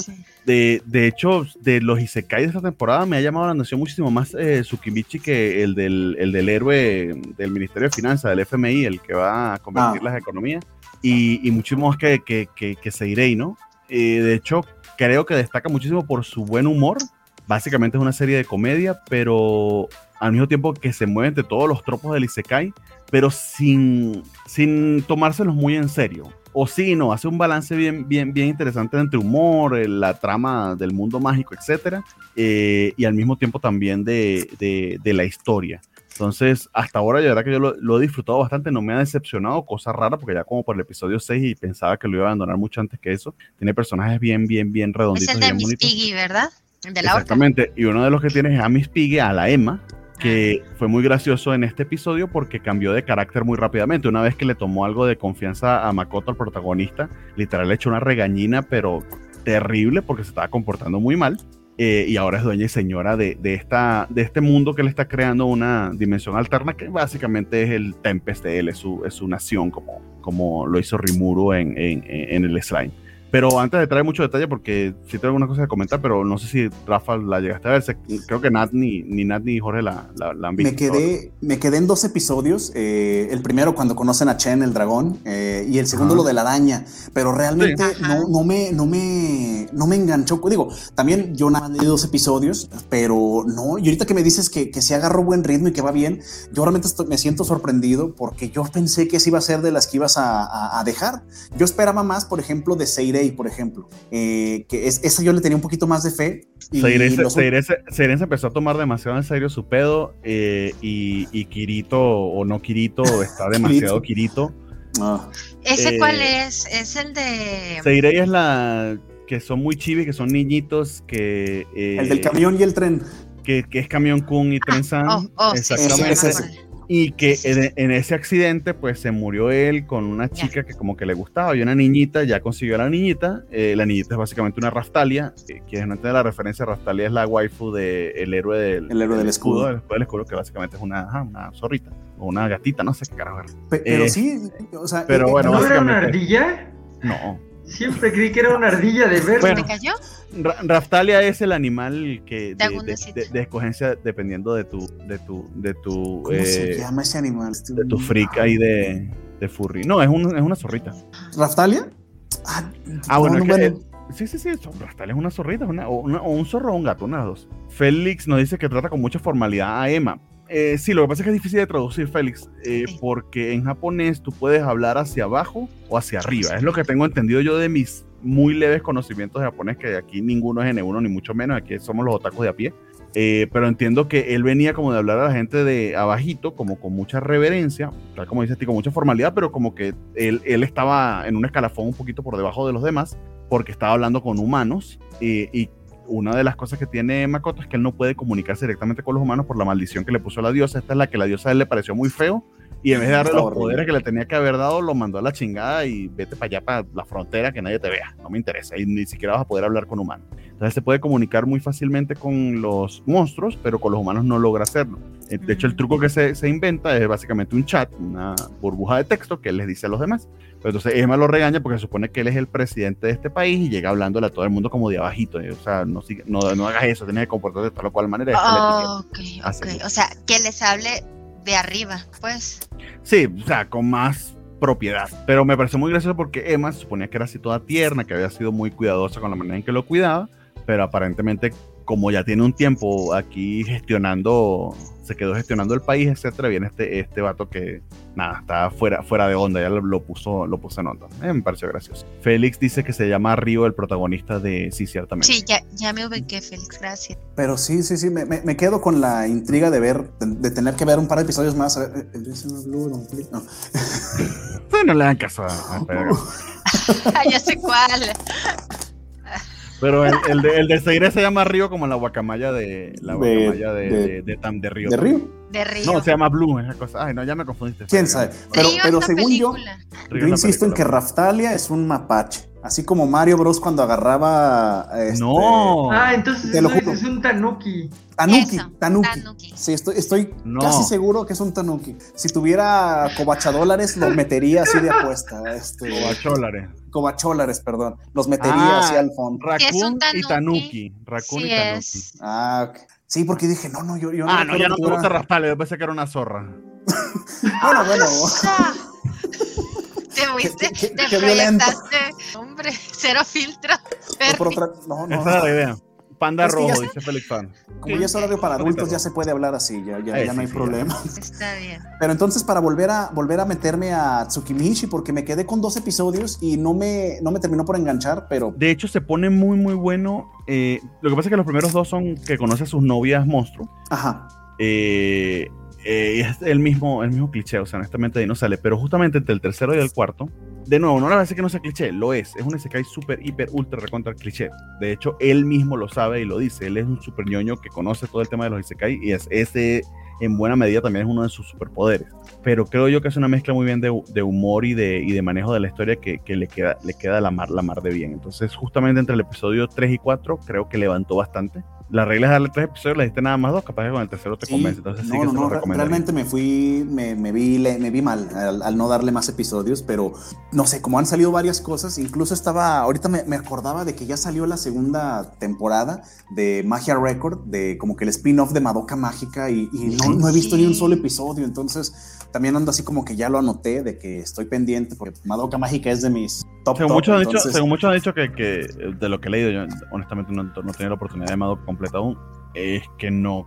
No, ma, ma, no Magia Record es otra, es otra, es otra, eh, no es Madoka Mágica, ciertamente. Ah, bueno. Pero de todos modos lo tengo que ver, es, está ya obligado. Ya mi tele está ahí sincronizada de que, oye, tienes que ver esto. Entonces, no me puedo liberar fácilmente. Es como cuando vi Steins Gate 0. Eh, yo sabía que no iba a ser Steins Gate y aún así me lo tuve que aventar y me gustó, pero no es lo mismo. Bien. La última que tengo en la lista es Vanitas, pero les voy a hacer una pregunta. ¿La han visto no, o no? No, no hablen okay. de ella. Sí la quiero ver. Okay, de esa sí quiero, porque salen unos vamos, vamos a hacer una excepción. Ver. Les voy a decir una cosa.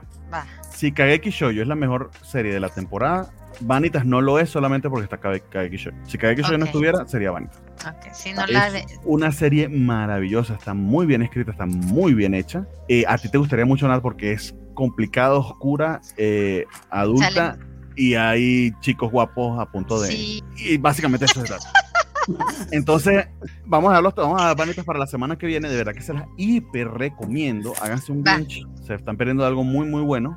Eh, y, y, como para que no, no, no, no, no nos desviemos y no, no, no nos vayamos mucho por allí. Entonces, le quiero dejar estos últimos 10 minutos a Jorge y a Nat, desde que Rafa sí, sí hizo en buena medida su tarea.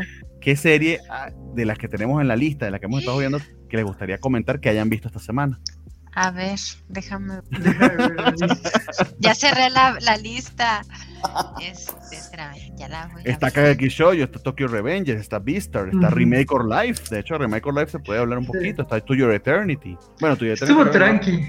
Digo, eh, Remake Your Life estuvo tranqui. Este... No, ni tan tranqui. Es que después de lo de la semana pasada. Ah, es que, sí, sí. Es que en comparación sí, estuvo tranquilo. Sí, sí, o sea, fue como.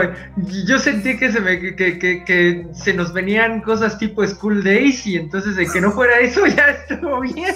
Ok, sí. Es, es una vara muy extraña, School Days.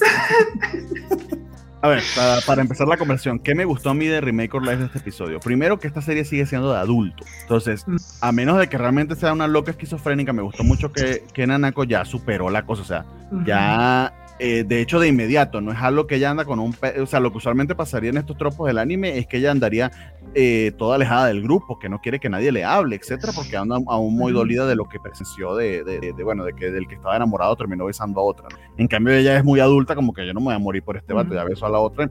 She moves on, eso está genial. Entonces lo disfruté, eso lo disfruté bastante. Y que mi teoría toda fumada de que este pintor aparentemente tenía una, un papel, no sé, más protagónico dentro de todo este esquema de viaje en el tiempo, aparentemente no es nada, era solo un vato que teníamos que saber porque pintaba fondo y ya. Sí. pero, pero está muy bien eso del inicio, ¿eh? de que desde el principio esta chica, este, ¿sabes qué? No me importa lo que andes haciendo, no pasa nada. Ah, se salió para... Ah, bueno, está bien. Ok, okay, okay. Ya, te, ya, te, ya te llamamos, ya te llamamos. que, que, por ejemplo, desde el primer momento, este, vamos a platicarlo de Río aquí para que eh, este, se ve que la interacción entre Aki y este Kyoya, pues se sigue, como que no fue nada más cosa de una vez, nada más. O sea, uh -huh. al menos Aki está haciendo sus movimientos precisos y yo, la, yo le doy todo mi apoyo, la verdad. Pero el episodio se me hizo, se me hizo bueno, ya que van desarrollando pues, cada uno de los personajes. Ahorita tocó el, el, la, eh, lo de Tsurayuki, uh -huh. de, de, que ahora él es el que anda teniendo problemas por lo de cómo anda mezclando su trabajo con la escuela porque pues la misma serie lo explica, él no puede dejar el trabajo porque su familia no lo apoya, querían que fuera... Que querían que... Eh, tú, tú adelante, no te preocupes. Está, es, que, es que está interesante también. Poco, poco, poco. Aquí, me voy a, voy a, tapar eso. Entonces, este, él tiene que costearse sus estudios porque sus papás querían que fuera médico y el chavo decidió pues que estudiar en esta escuela para ser probablemente guionista, bueno, los probable que, que, que, guionista. Entonces se deciden de que al final van a tomar, a aceptar la invitación que les hizo la jovencita de cabello rosa, era Keiko, Keiko como la ballena, creo, eh, para, para aceptar. Qué buena referencia.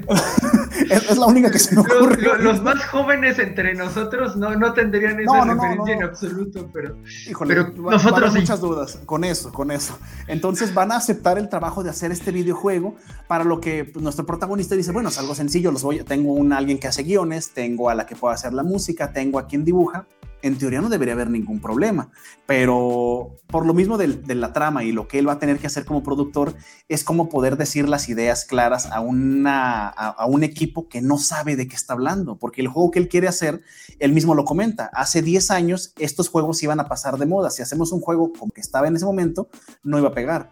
Entonces, lo que tenían que hacer era algo distinto, algo más moderno, como tirándole al futuro, pero ninguno le entiende. La que dibuja no sabe cómo hacer ciertas escenas, el guionista no conoce nada de romance y quien se encarga de la música pues está más friqueada porque es semi-erótico probablemente y porque nunca ha grabado con una computadora. Entonces... Eh, sí, y, que también eh, la ventaja que tiene el protagonista que se supone que viene de nuestro tiempo, que ya tiene experiencia laboral, etcétera, está explotando eso, pero también sigue la... yo, yo sigo con la misma interrogante hasta qué punto...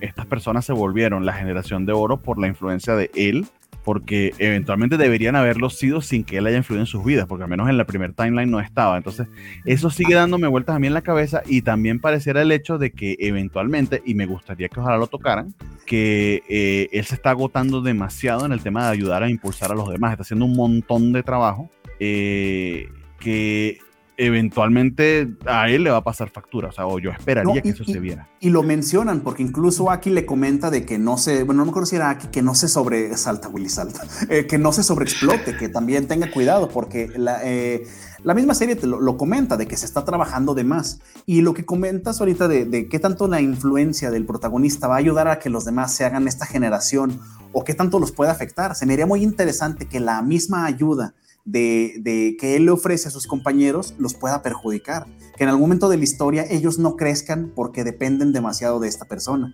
Eso estaría muy interesante, la verdad, que, que más que ayudarlos, empezar a perjudicarlos y él tuviera que saber diferenciar entre lo que debe hacer y cómo tiene que dejar su crecimiento. Porque si al final la generación se hace gracias a él nada más, que les enseña todo, pues esta, esta generación de platino pues no vale para pura madre, porque el, el bueno es el productor, los demás solamente están... Sí, es una, cosa, es una cosa medio rara que a mí no, a mí no me termina de convencer del todo. También otra cosa que se ve en el camino es que probablemente este, el escritor eh, eventualmente revele que está enamorado de Nana, de no me acuerdo la cantante.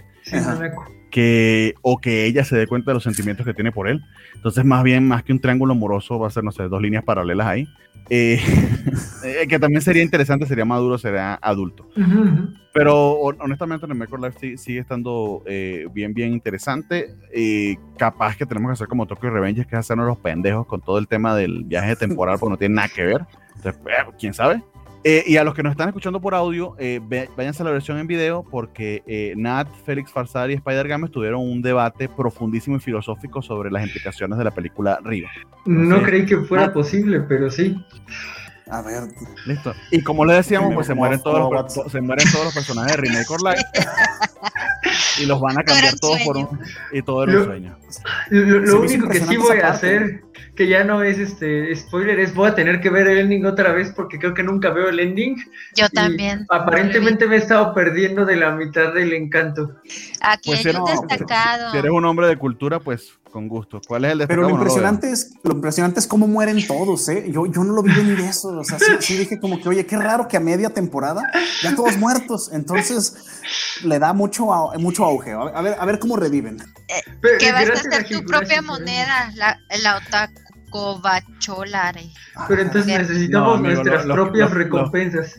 Los que hacen moneda cada cinco meses es el Banco Central de Venezuela y por eso la inflación es del 70 mil por ciento. Aquí no, aquí es una sola. ¿70 mil por ciento? No, no tengo ni idea. Eso, ah, dije, no, no puede ser. Pero, pero, si te lo creíste porque es posible. Y tú dijiste que había que exagerar.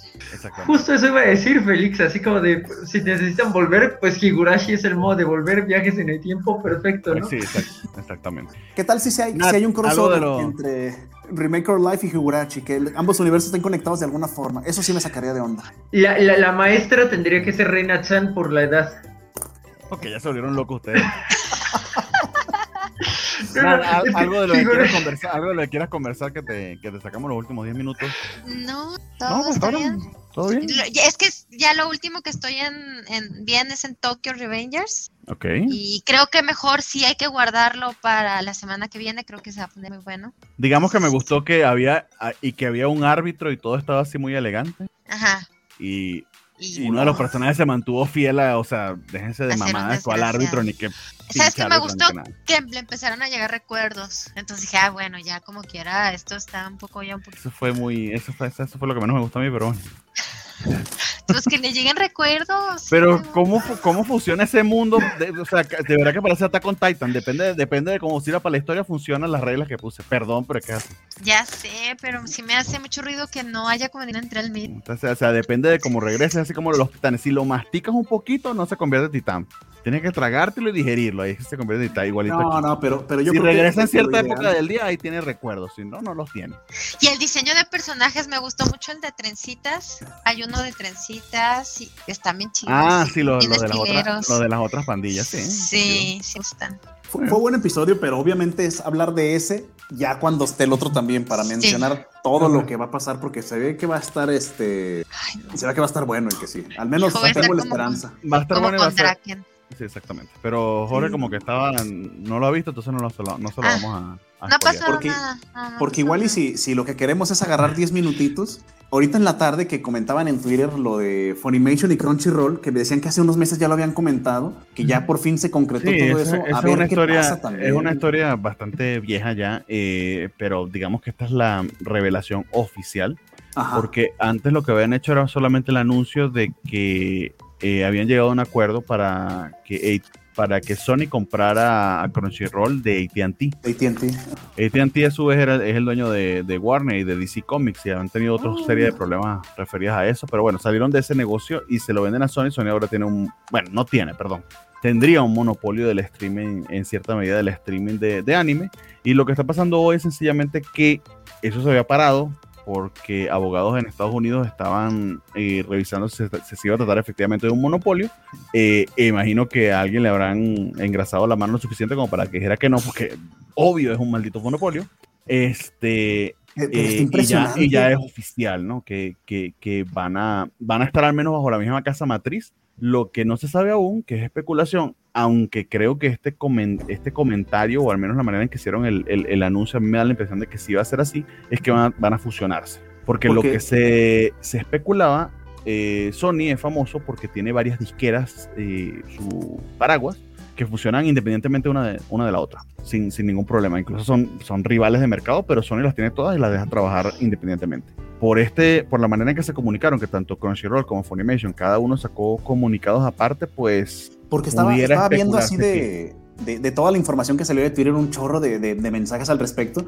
Para empezar, primero lo de lo de lo de Sony, que Aniplex, Viz, este, Animax, Crunchyroll, Funimation, o sea, ya eh, la pelea ahora directamente pues tendría que ser ahora contra Netflix. Y eso que Netflix tampoco no es grande en esto del anime, o sea, ha, ha hecho sus cosas, pero grande no es. Y ahora con Sony, con todo lo, lo, que, lo que adjuntó, pues es el monopolio del anime más grande que hay. Y aquí los problemas, más que beneficios, pues es de que, bueno, las licencias que van a tener. No, es monopolio del anime, es monopolio del streaming. Del streaming, perdón. Que no estoy diciendo que no sea parte del negocio, pero ah, no, necesariamente es lo más enorme.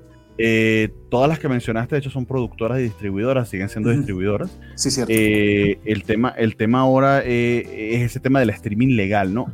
Y Crunchyroll pudiera parecer pequeño, pero precisamente tiene un esquema que le ha servido muchísimo.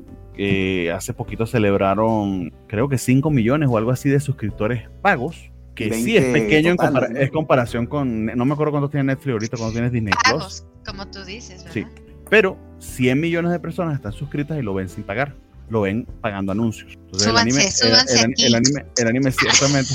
Aquí los cargamos. Todo, todo lo que pagamos somos que los llevamos. Este, pero si es un negocio, si es un negocio considerable, tan considerable es que de hecho Netflix está entrando. Dice que Netflix no es tan grande, pero en cierta medida sí medio lo es, eh, sobre todo en Netflix Japón. Ah, bueno, sí, sí, sí.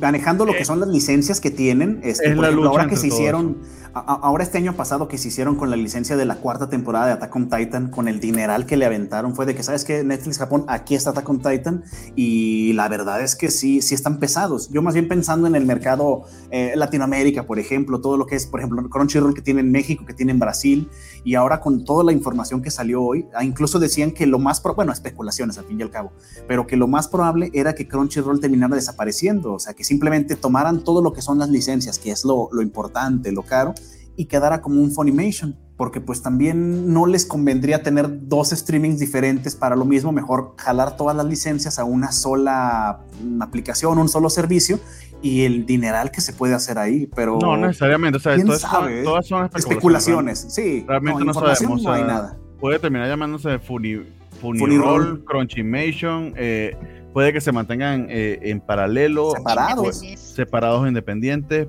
eh, puede que formen una cosa completamente diferente que se llame de otra manera. O sea, nada de eso realmente lo sabemos hasta, hasta ahora. No, de hecho, comunicado oficial solamente dice que ya se concretó, que es uno. Un sí, lo que nos están diciendo es millones, pero la, pausa, la pausa que había tenido, no, y es el mismo monto del año pasado. La pausa que había tenido por meses por el tema de abogados que eh, eh, y, el tema del posible monopolio, que eso eventualmente salió bien, es lo que nos están diciendo, que ya pueden anunciarlo. O sea, ya hay una movida allí corporativa. Ya más detalles de cómo se vayan a integrar a cara de, de, los, de los usuarios, pues ya lo que sabremos ya más adelante. Eh, pero no creo que vaya a ser este año, no creo que vaya a ser este año. eso, eso solamente toma, toma bastante tiempo.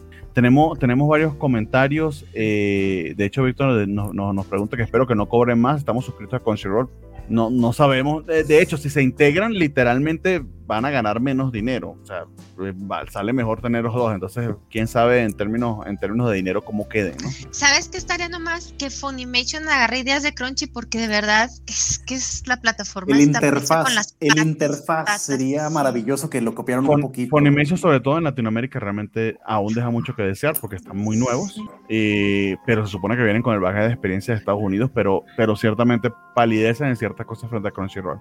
Pero al final el que está comprando es Sony eh, y el que tiene Funimation es Sony. Entonces realmente no sabemos, no sabemos cómo vaya a quedar, pero usualmente cuando el que el que compra es el que termina tomando las decisiones. Nos dice Spider que para nivel mediático está Prime Video, tiene mucho material, sin dudas. Es lo que he escuchado. Este, y nos pregunta Eduardo Rubio Martínez que si recomendamos anime sencillo. Pero él le preguntaría sencillo en qué sentido. Bueno, Lane no. Eso es lo que supongo que quiere decir, ¿no? ¿Cómo, Lane y Sonny Boy. ¿Será el de Lane? Ah, bueno, que quieres un anime slice of life que no tengas que pensar mucho. Eh, Yurukan, por ejemplo, pudiera ser una. el de las motos, Super Cup. Super, Super Cup. es otra recomendación. Que vea, que vea el de Kageki. Pero, pero Kageki es complejo, pero es que no sé a qué se refiere con sencillo. Yo diría que Dororo o Seishun Butayaro. Si, tiene, si quiere acción Dororo, si quiere algo de Slice of Life, Seishun Butayaro. No, no está O lo que quieres algo que no tengas que ver 70.000 episodios antes de entenderlo. Sí, pues esos dos son cortos. Ajá. Digo, no, no es One Piece, no es Boku no Hiro. No, está sencillo. ¿Dijiste Boku no pues, Pico? No, dije Giro, Giro. Ah, perdón, perdón.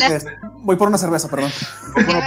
Boku no, Pico, es bastante familiar, puedes verlo sin De Boku no Pico. Ah, no, no, no. Yo no la he visto, fíjate. No, no, está bien, está bien. Es, es, es, es bueno eso. No, puedes verla, es súper familiar. Hay cosas que me he prometido no ver y entre ellas está. Two, Girls, One Cup y Boku no. Ah, sí, ya lo, ya lo había tuiteado. Así. y el Verguillas también. No Déjamelo a punto. ¿Dónde lo puedo ver? Eh, Yuru Camp está en Crunchyroll. eh, Super Cup está en Funimation. Seishun eh, Butayaro viene en Netflix a partir del 15 de agosto. ahí lo tienes. Bonnie Girl Eh, Senpai en, en inglés para no tener el. Perdón. Bonnie Girl Senpai. Bonnie Girl Senpai. Bueno, Ah, Bonnie Girl. Senpai se- honesta, para mí se desinfla mucho al final, pero, pero es una linda recomendación para, para un Slice of Life medio romántico. Eh, el que te habíamos dicho de acción, eh, Dororo, está en Prime Video, Dorohedoro Ujú. está en Netflix. Suenan iguales, pero son bien diferentes. Son bien diferentes. Sí, sí, sí. Entonces, ¿Qué otro? ¿Qué otro? A Ahí ver, las ¿qué tengo aquí por mis recomendaciones. listos? Este, no sé, de, de- ah, es que no sé No es exactamente duda mi destacado. ¿Cuál destacado, ver, Su destacado es eh, salvar a alguien. Solo puede salvar a uno de los tres. eh. De nosotros, ¿a quién salvarías? A ninguno. Sí, Ah. no, no, Listo. ¿Para qué batallar? Ya lo, ya lo vi Tororo. Tororo, Digan que no, a mí. Totoro. ¡No! ¡Qué bonito, Lalo! ¡No! Toto- Totoro.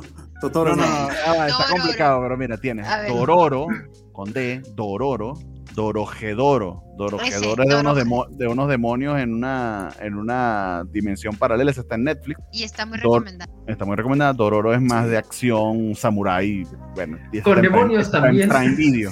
Totoro, el que todos son iguales, es de Estudio Ghibli, ese está en Netflix, es una película de niños, es muy linda, de hecho es mi anime favorito. Obviamente al salvar a alguien se caerían todos, sí. O sea, lo mejor que puedes hacer cuando tienes que hacer ese tipo de elecciones es no salvar a nadie, sálvate tú. Igual se van a morir los otros tres, entonces no, no van a decir nada mal de ti. Sí, Te pues, vamos. Y luego, matar. Te vamos a matar primero. y luego Te vamos a hundir con nosotros. en un SK genérico. Ok, entonces sí le, sí le contesté el, el, el destacado a, a Don Félix. Aunque Don falte Félix, de y- vale. Y es el último anime covacha al parecer. Bueno, son ganas. No, para nada. Nos queda ese top 5 de, de. Vale, pero honesta, honestamente, a mí me parece que está muy abierto. No lo entendí. Top 5 de héroes de todos los tiempos, pero no entendí si se refería a héroes Sí. del anime. Según yo, ahí en se, le- se lo corrigió su celular porque él le puso Sí, sí, sí. anime y le dijeron, tú no ves anime, Valentín, no te preocupes, te tengo cubierto, soy tu celular, voy a escribir ahí. en- Ah, muy bien, muy bien. Entonces, vamos a hacer una cosa. Como son ¿Protagonistas? somos cuatro, es un top 5, héroes, héroes de anime. De anime. Héroes del anime, top 5 de nosotros. Entonces, cada uno dice uno y después acordamos uno. Entonces, Híjole. veo a Nat muy pensativa, a Rafa peor, Jorge. me, me voy a repetir a mí mismo si no me dan tiempo de pensar. No sé, voy a decir Bueno, voy yo, voy yo, Locon pero- Stratos. Nada más para no repetir Ajá. a Kenshin Himura, voy a decir Locon Stratos. Loco en Stratos es de qué anime, no lo recuerdo. Gundam 00. Ah, ok, ok, de- ok. Wow, ese sí está bien geriátrico. Yo creo que ahorita pensando en uno, Mob de Mob Psycho, el niñito con sus poderes mentales de Mob, Mob, Mob Psycho 100, a mí me encanta Pero, esa se- serie se- como pero protagonista. si, si es un héroe, es un protagonista. Bueno, no sé. Pero es, que, es que es el detalle del héroe, que héroe, pues yo No, o sea, pensaría nada más. le, héroe. le- le doy un ejemplo, Midorilla. Ahí está. Sí, yo por eso me salté a todos los de Attack on Titan. Uy, no. eh, bueno, ok. Mientras no digas Eren. No, yo me salté a todos, o sea, no, no. No, pero por ejemplo. Eh, ay, se Levi. Levi es. No, me creo que es Eh, este Erwin Smith, ese sí es un héroe. Erwin es un héroe. Ese sí es un. Eren es un maldito genocida maniático. No, no, está confundido. es- no sabe lo que hace. No, estoy confundidísimo. Ay, no, no sé. A todos, todos tenemos un mal día y hacemos un Tú genocidio. estás viendo solamente el anime, ¿no, Rafa? No, ya, ya lo acabé todo. Ya, ya, Ah, ah. ya, ya vi todo el ciclo. No le- dije, no le digamos nada. Jorge, pero- No, no, no, Ya sé, estoy sí, leyendo Golden Kamuy. Estoy leyendo Golden Kamuy. Ajá. Y Kamuy. a Shirpa, a A Shirpa, a Shirpa. Shirpa es maravilloso. Sí, Sí, sí, sí. sí, es Ok, más. ok, ok, Cuando creas entonces. que quiero ser a Shirpa, definitivamente. El de Gondan 00 que dijo Jorge, Midorilla, Ashirpa. Es que, por ejemplo, de héroe yo va- pensaría hasta. ¿Vas a meter a- al de Attack on Titan, Rafa? Ese sería el No, no, no, no, no, no, no, no. Erwin Smith ya. nada más. A Erwin Smith, Er- quizás. bueno, er- no, de Erwin Smith. Erwin Smith, ah, El quinto se lo, se lo dejamos ahí a la mesa. ¿Quién dice? Porque Spider Gama dice que Fly y yo creo que sí, que Dai es tremendo héroe, pero no sé. cool, sí. A mí, honestamente, a mí honestamente me gusta más Pop. Fly, se le dejamos Spider. Es que, Para- por ejemplo, eh, Hunter x Hunter, ¿alguno entraría como héroe? No. No, ¿verdad? No, no, no, no, como tales. Los Erwin. Elric, los Elric. Los hermanos Elric, pues tampoco Sí. como No, héroes. Sí, sí. Claro que sí. Ah, De- entonces. No, pero yo preferiría al alquimista Con de fuego a Roy Mustang. Mm. Personalmente, Roy Mustang es un personajazo. Es el Me del encanta. meme, el de eh, está lloviendo. ¿Él? Ah, sí. Ah, ok. Muy bien. Ustedes tienen nuestro top 5 de héroes del anime. Se cumplió con todo. No voy a decir que la, la covacha Anime no cumple. Sí. Muy bien, muy bien. Muy sí, bien. cumple, Eh, cumple bien. Anuncios parroquiales y despedidas. Lo más corto y conciso que les sea posible, pues llevamos una hora 45, amiguillos. Y empiezo las damas primero. Yo, eh, nos vemos el lunes que viene. eh, Sí. Prometo ahora sí ver todo y voy a pedir hasta vacaciones para ponerme al corriente y ya tener más de qué hablar. Muy bien. O póngalo en la lista y hablamos de lo que se esté viendo. No, no obligado. a ver, don Rafa. No sé qué es eso de vacaciones, se suena interesante. Voy a, voy a ver qué significa eso para, para poder también aprovechar el tiempo. Pero sí, este, el lunes que viene, pues hay varias cosas nuevas. Lo que decíamos de Chaman King, este, a ver, otra vez ponernos a corriente con Vanitas. eh, todos esos eh, animes que tenemos pendientes por ahí. Si en caso de que quieran seguirme, bueno, ahí no se ve porque está el comentario de Félix de Massinger Z. Ah, ya no vi. Eh, pero si quieren seguirme en Twitter, está arroba Rafaelus33, cualquier cosa. Nadie me la ha rayado por el de la farmacia, estoy molesto por eso. Eh, quiero, quiero creer que a todos les encantó y por eso no ha sucedido. Y esos son mis anuncios. Ahorita voy y te mando un hate, no te preocupes. Eso es todo. Siempre he querido hate en vivo, la verdad. Ah, bueno. Ah, de- de- deberías ser yo y odiar Star Wars y entonces tienes hate todo el tiempo. El, Este, el episodio 9 no me gusta. A mí el 8. El 9 es como de trataste de salvar las cosas, pero ya era muy tarde. Sí, Este, pero bueno, este, esta vez sí tenemos anuncios parroquiales. El domingo es 15, si no me equivoco. El viernes tenemos Evangelion en Amazon Prime, por lo tanto, el domingo tenemos programa de Rebuild of Evangelion, ya que hoy nos pusimos a hablar del end original. Podremos discutir ahora sí cuál de los cuatro finales es el mejor, si es del manga, el original del anime, el de End of Evangelion o Rebuild, eh, y otras cosas. Entonces, pues el domingo estaremos hablando un poco de eso. Ese es mi anuncio parroquial. También el viernes se termina eh, el lote malote, por lo tanto, hay programa por ahí y supongo que el miércoles ya se restablece de What If, que yo me puedo esperar a que hayan como dos o tres capítulos, porque como estos son unitarios, pues tampoco tienes la urgencia de verlos. Mm, y creo que esos son como todos los anuncios parroquiales. Os falta decir que estaba interesante la, la lista de héroes de, de Félix, que incluía Massinger Z y Takemichi, o sea, algo muy old school y algo muy new school. Bi- Bien logrado ahí, bien logrado ahí, y pues a ver qué lo alcanzamos a ver de Shaman King para la siguiente semana. Sí, señor. Eh, de hecho, sí, esto es lo que Félix coloca como su top 5 de héroes. Y Takemichi, no sé, no me parece muy heroico a veces, pero al, al no, menos no él- al menos él lo intenta. Ismo está Ismo matando también. a todo lo que está a su alrededor. Bueno, pero no creo que nadie se siente más triste. En un sentido muy Inmo estricto. Inmo debe ser de los peores héroes de la historia. Muy estricto, porque no ha salvado realmente nada de lo que ama. Eh, pero es irnos muy crueles por la historia. Pero sí está gracioso que sea seleccionado como héroe. Aunque, pues sí, sí, sí, sí, sí aplicará en algún momento de la vida. Eh, eh, de, de nuevo, el tema de tuyo Eternity es ese, está en el Sí, título, es la Es- eternidad. Es, es, es- es algo, más grande que lo es que un eco ver. más grande y bueno, en fin, eh, no quiero revelarles más. Eh, sí, tal como dice Jorge, eh, tenemos el estreno este viernes de Evangelion Revealed. Tengo una idea, voy a lanzarla aquí porque llevamos una hora 49, entonces los que están aquí porque nos quieren mucho eh, o son familia nuestra, este, que les toca querer, ¿no? Gracias, Este, amigos.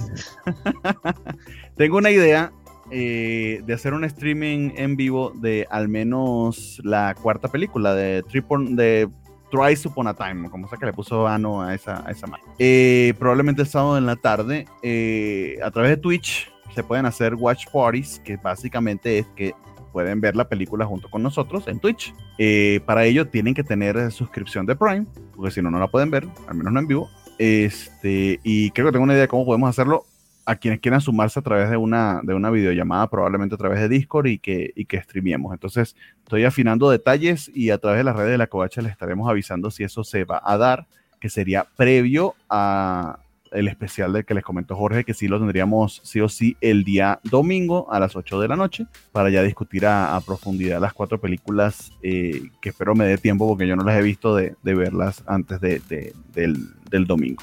Eh, está el estreno de Warif, como les habíamos comentado. Final de Bad Batch también esta semana. Eh, Free Guy también se estrena esta semana.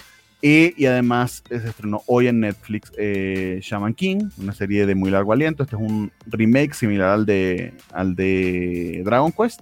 Vamos a ver si le salió tan bien, aunque las críticas he escuchado hasta ahora como que no tan. Eh, no sé si me quedó algún comentario. Dice Spider Games que March ya me dieron una herida que no va a sanar. Ay, pobrecito, no le cuenten.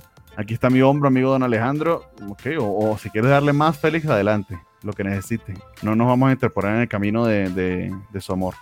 Creí que los albures eran algo solo mexicano, pero ahora veo que se extiende a través de toda Latinoamérica, hermana. No, qué maravilloso. Se, extiende a través del mundo completo. Es lo bonito del idioma, qué, qué, maravilla.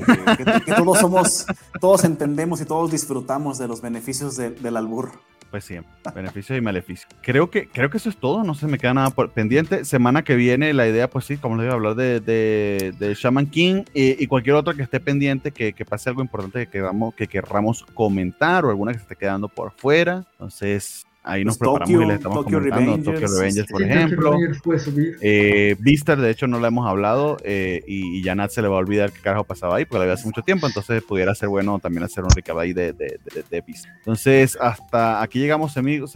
amigos aquí nos dice Pedregames para cerrar el programa: la amistad homorótica entre hombres es lo más macho del macho mexicano. Eh, así va a ser la frase de tu epitafio. De tu tumba vamos a poner eso, amigo.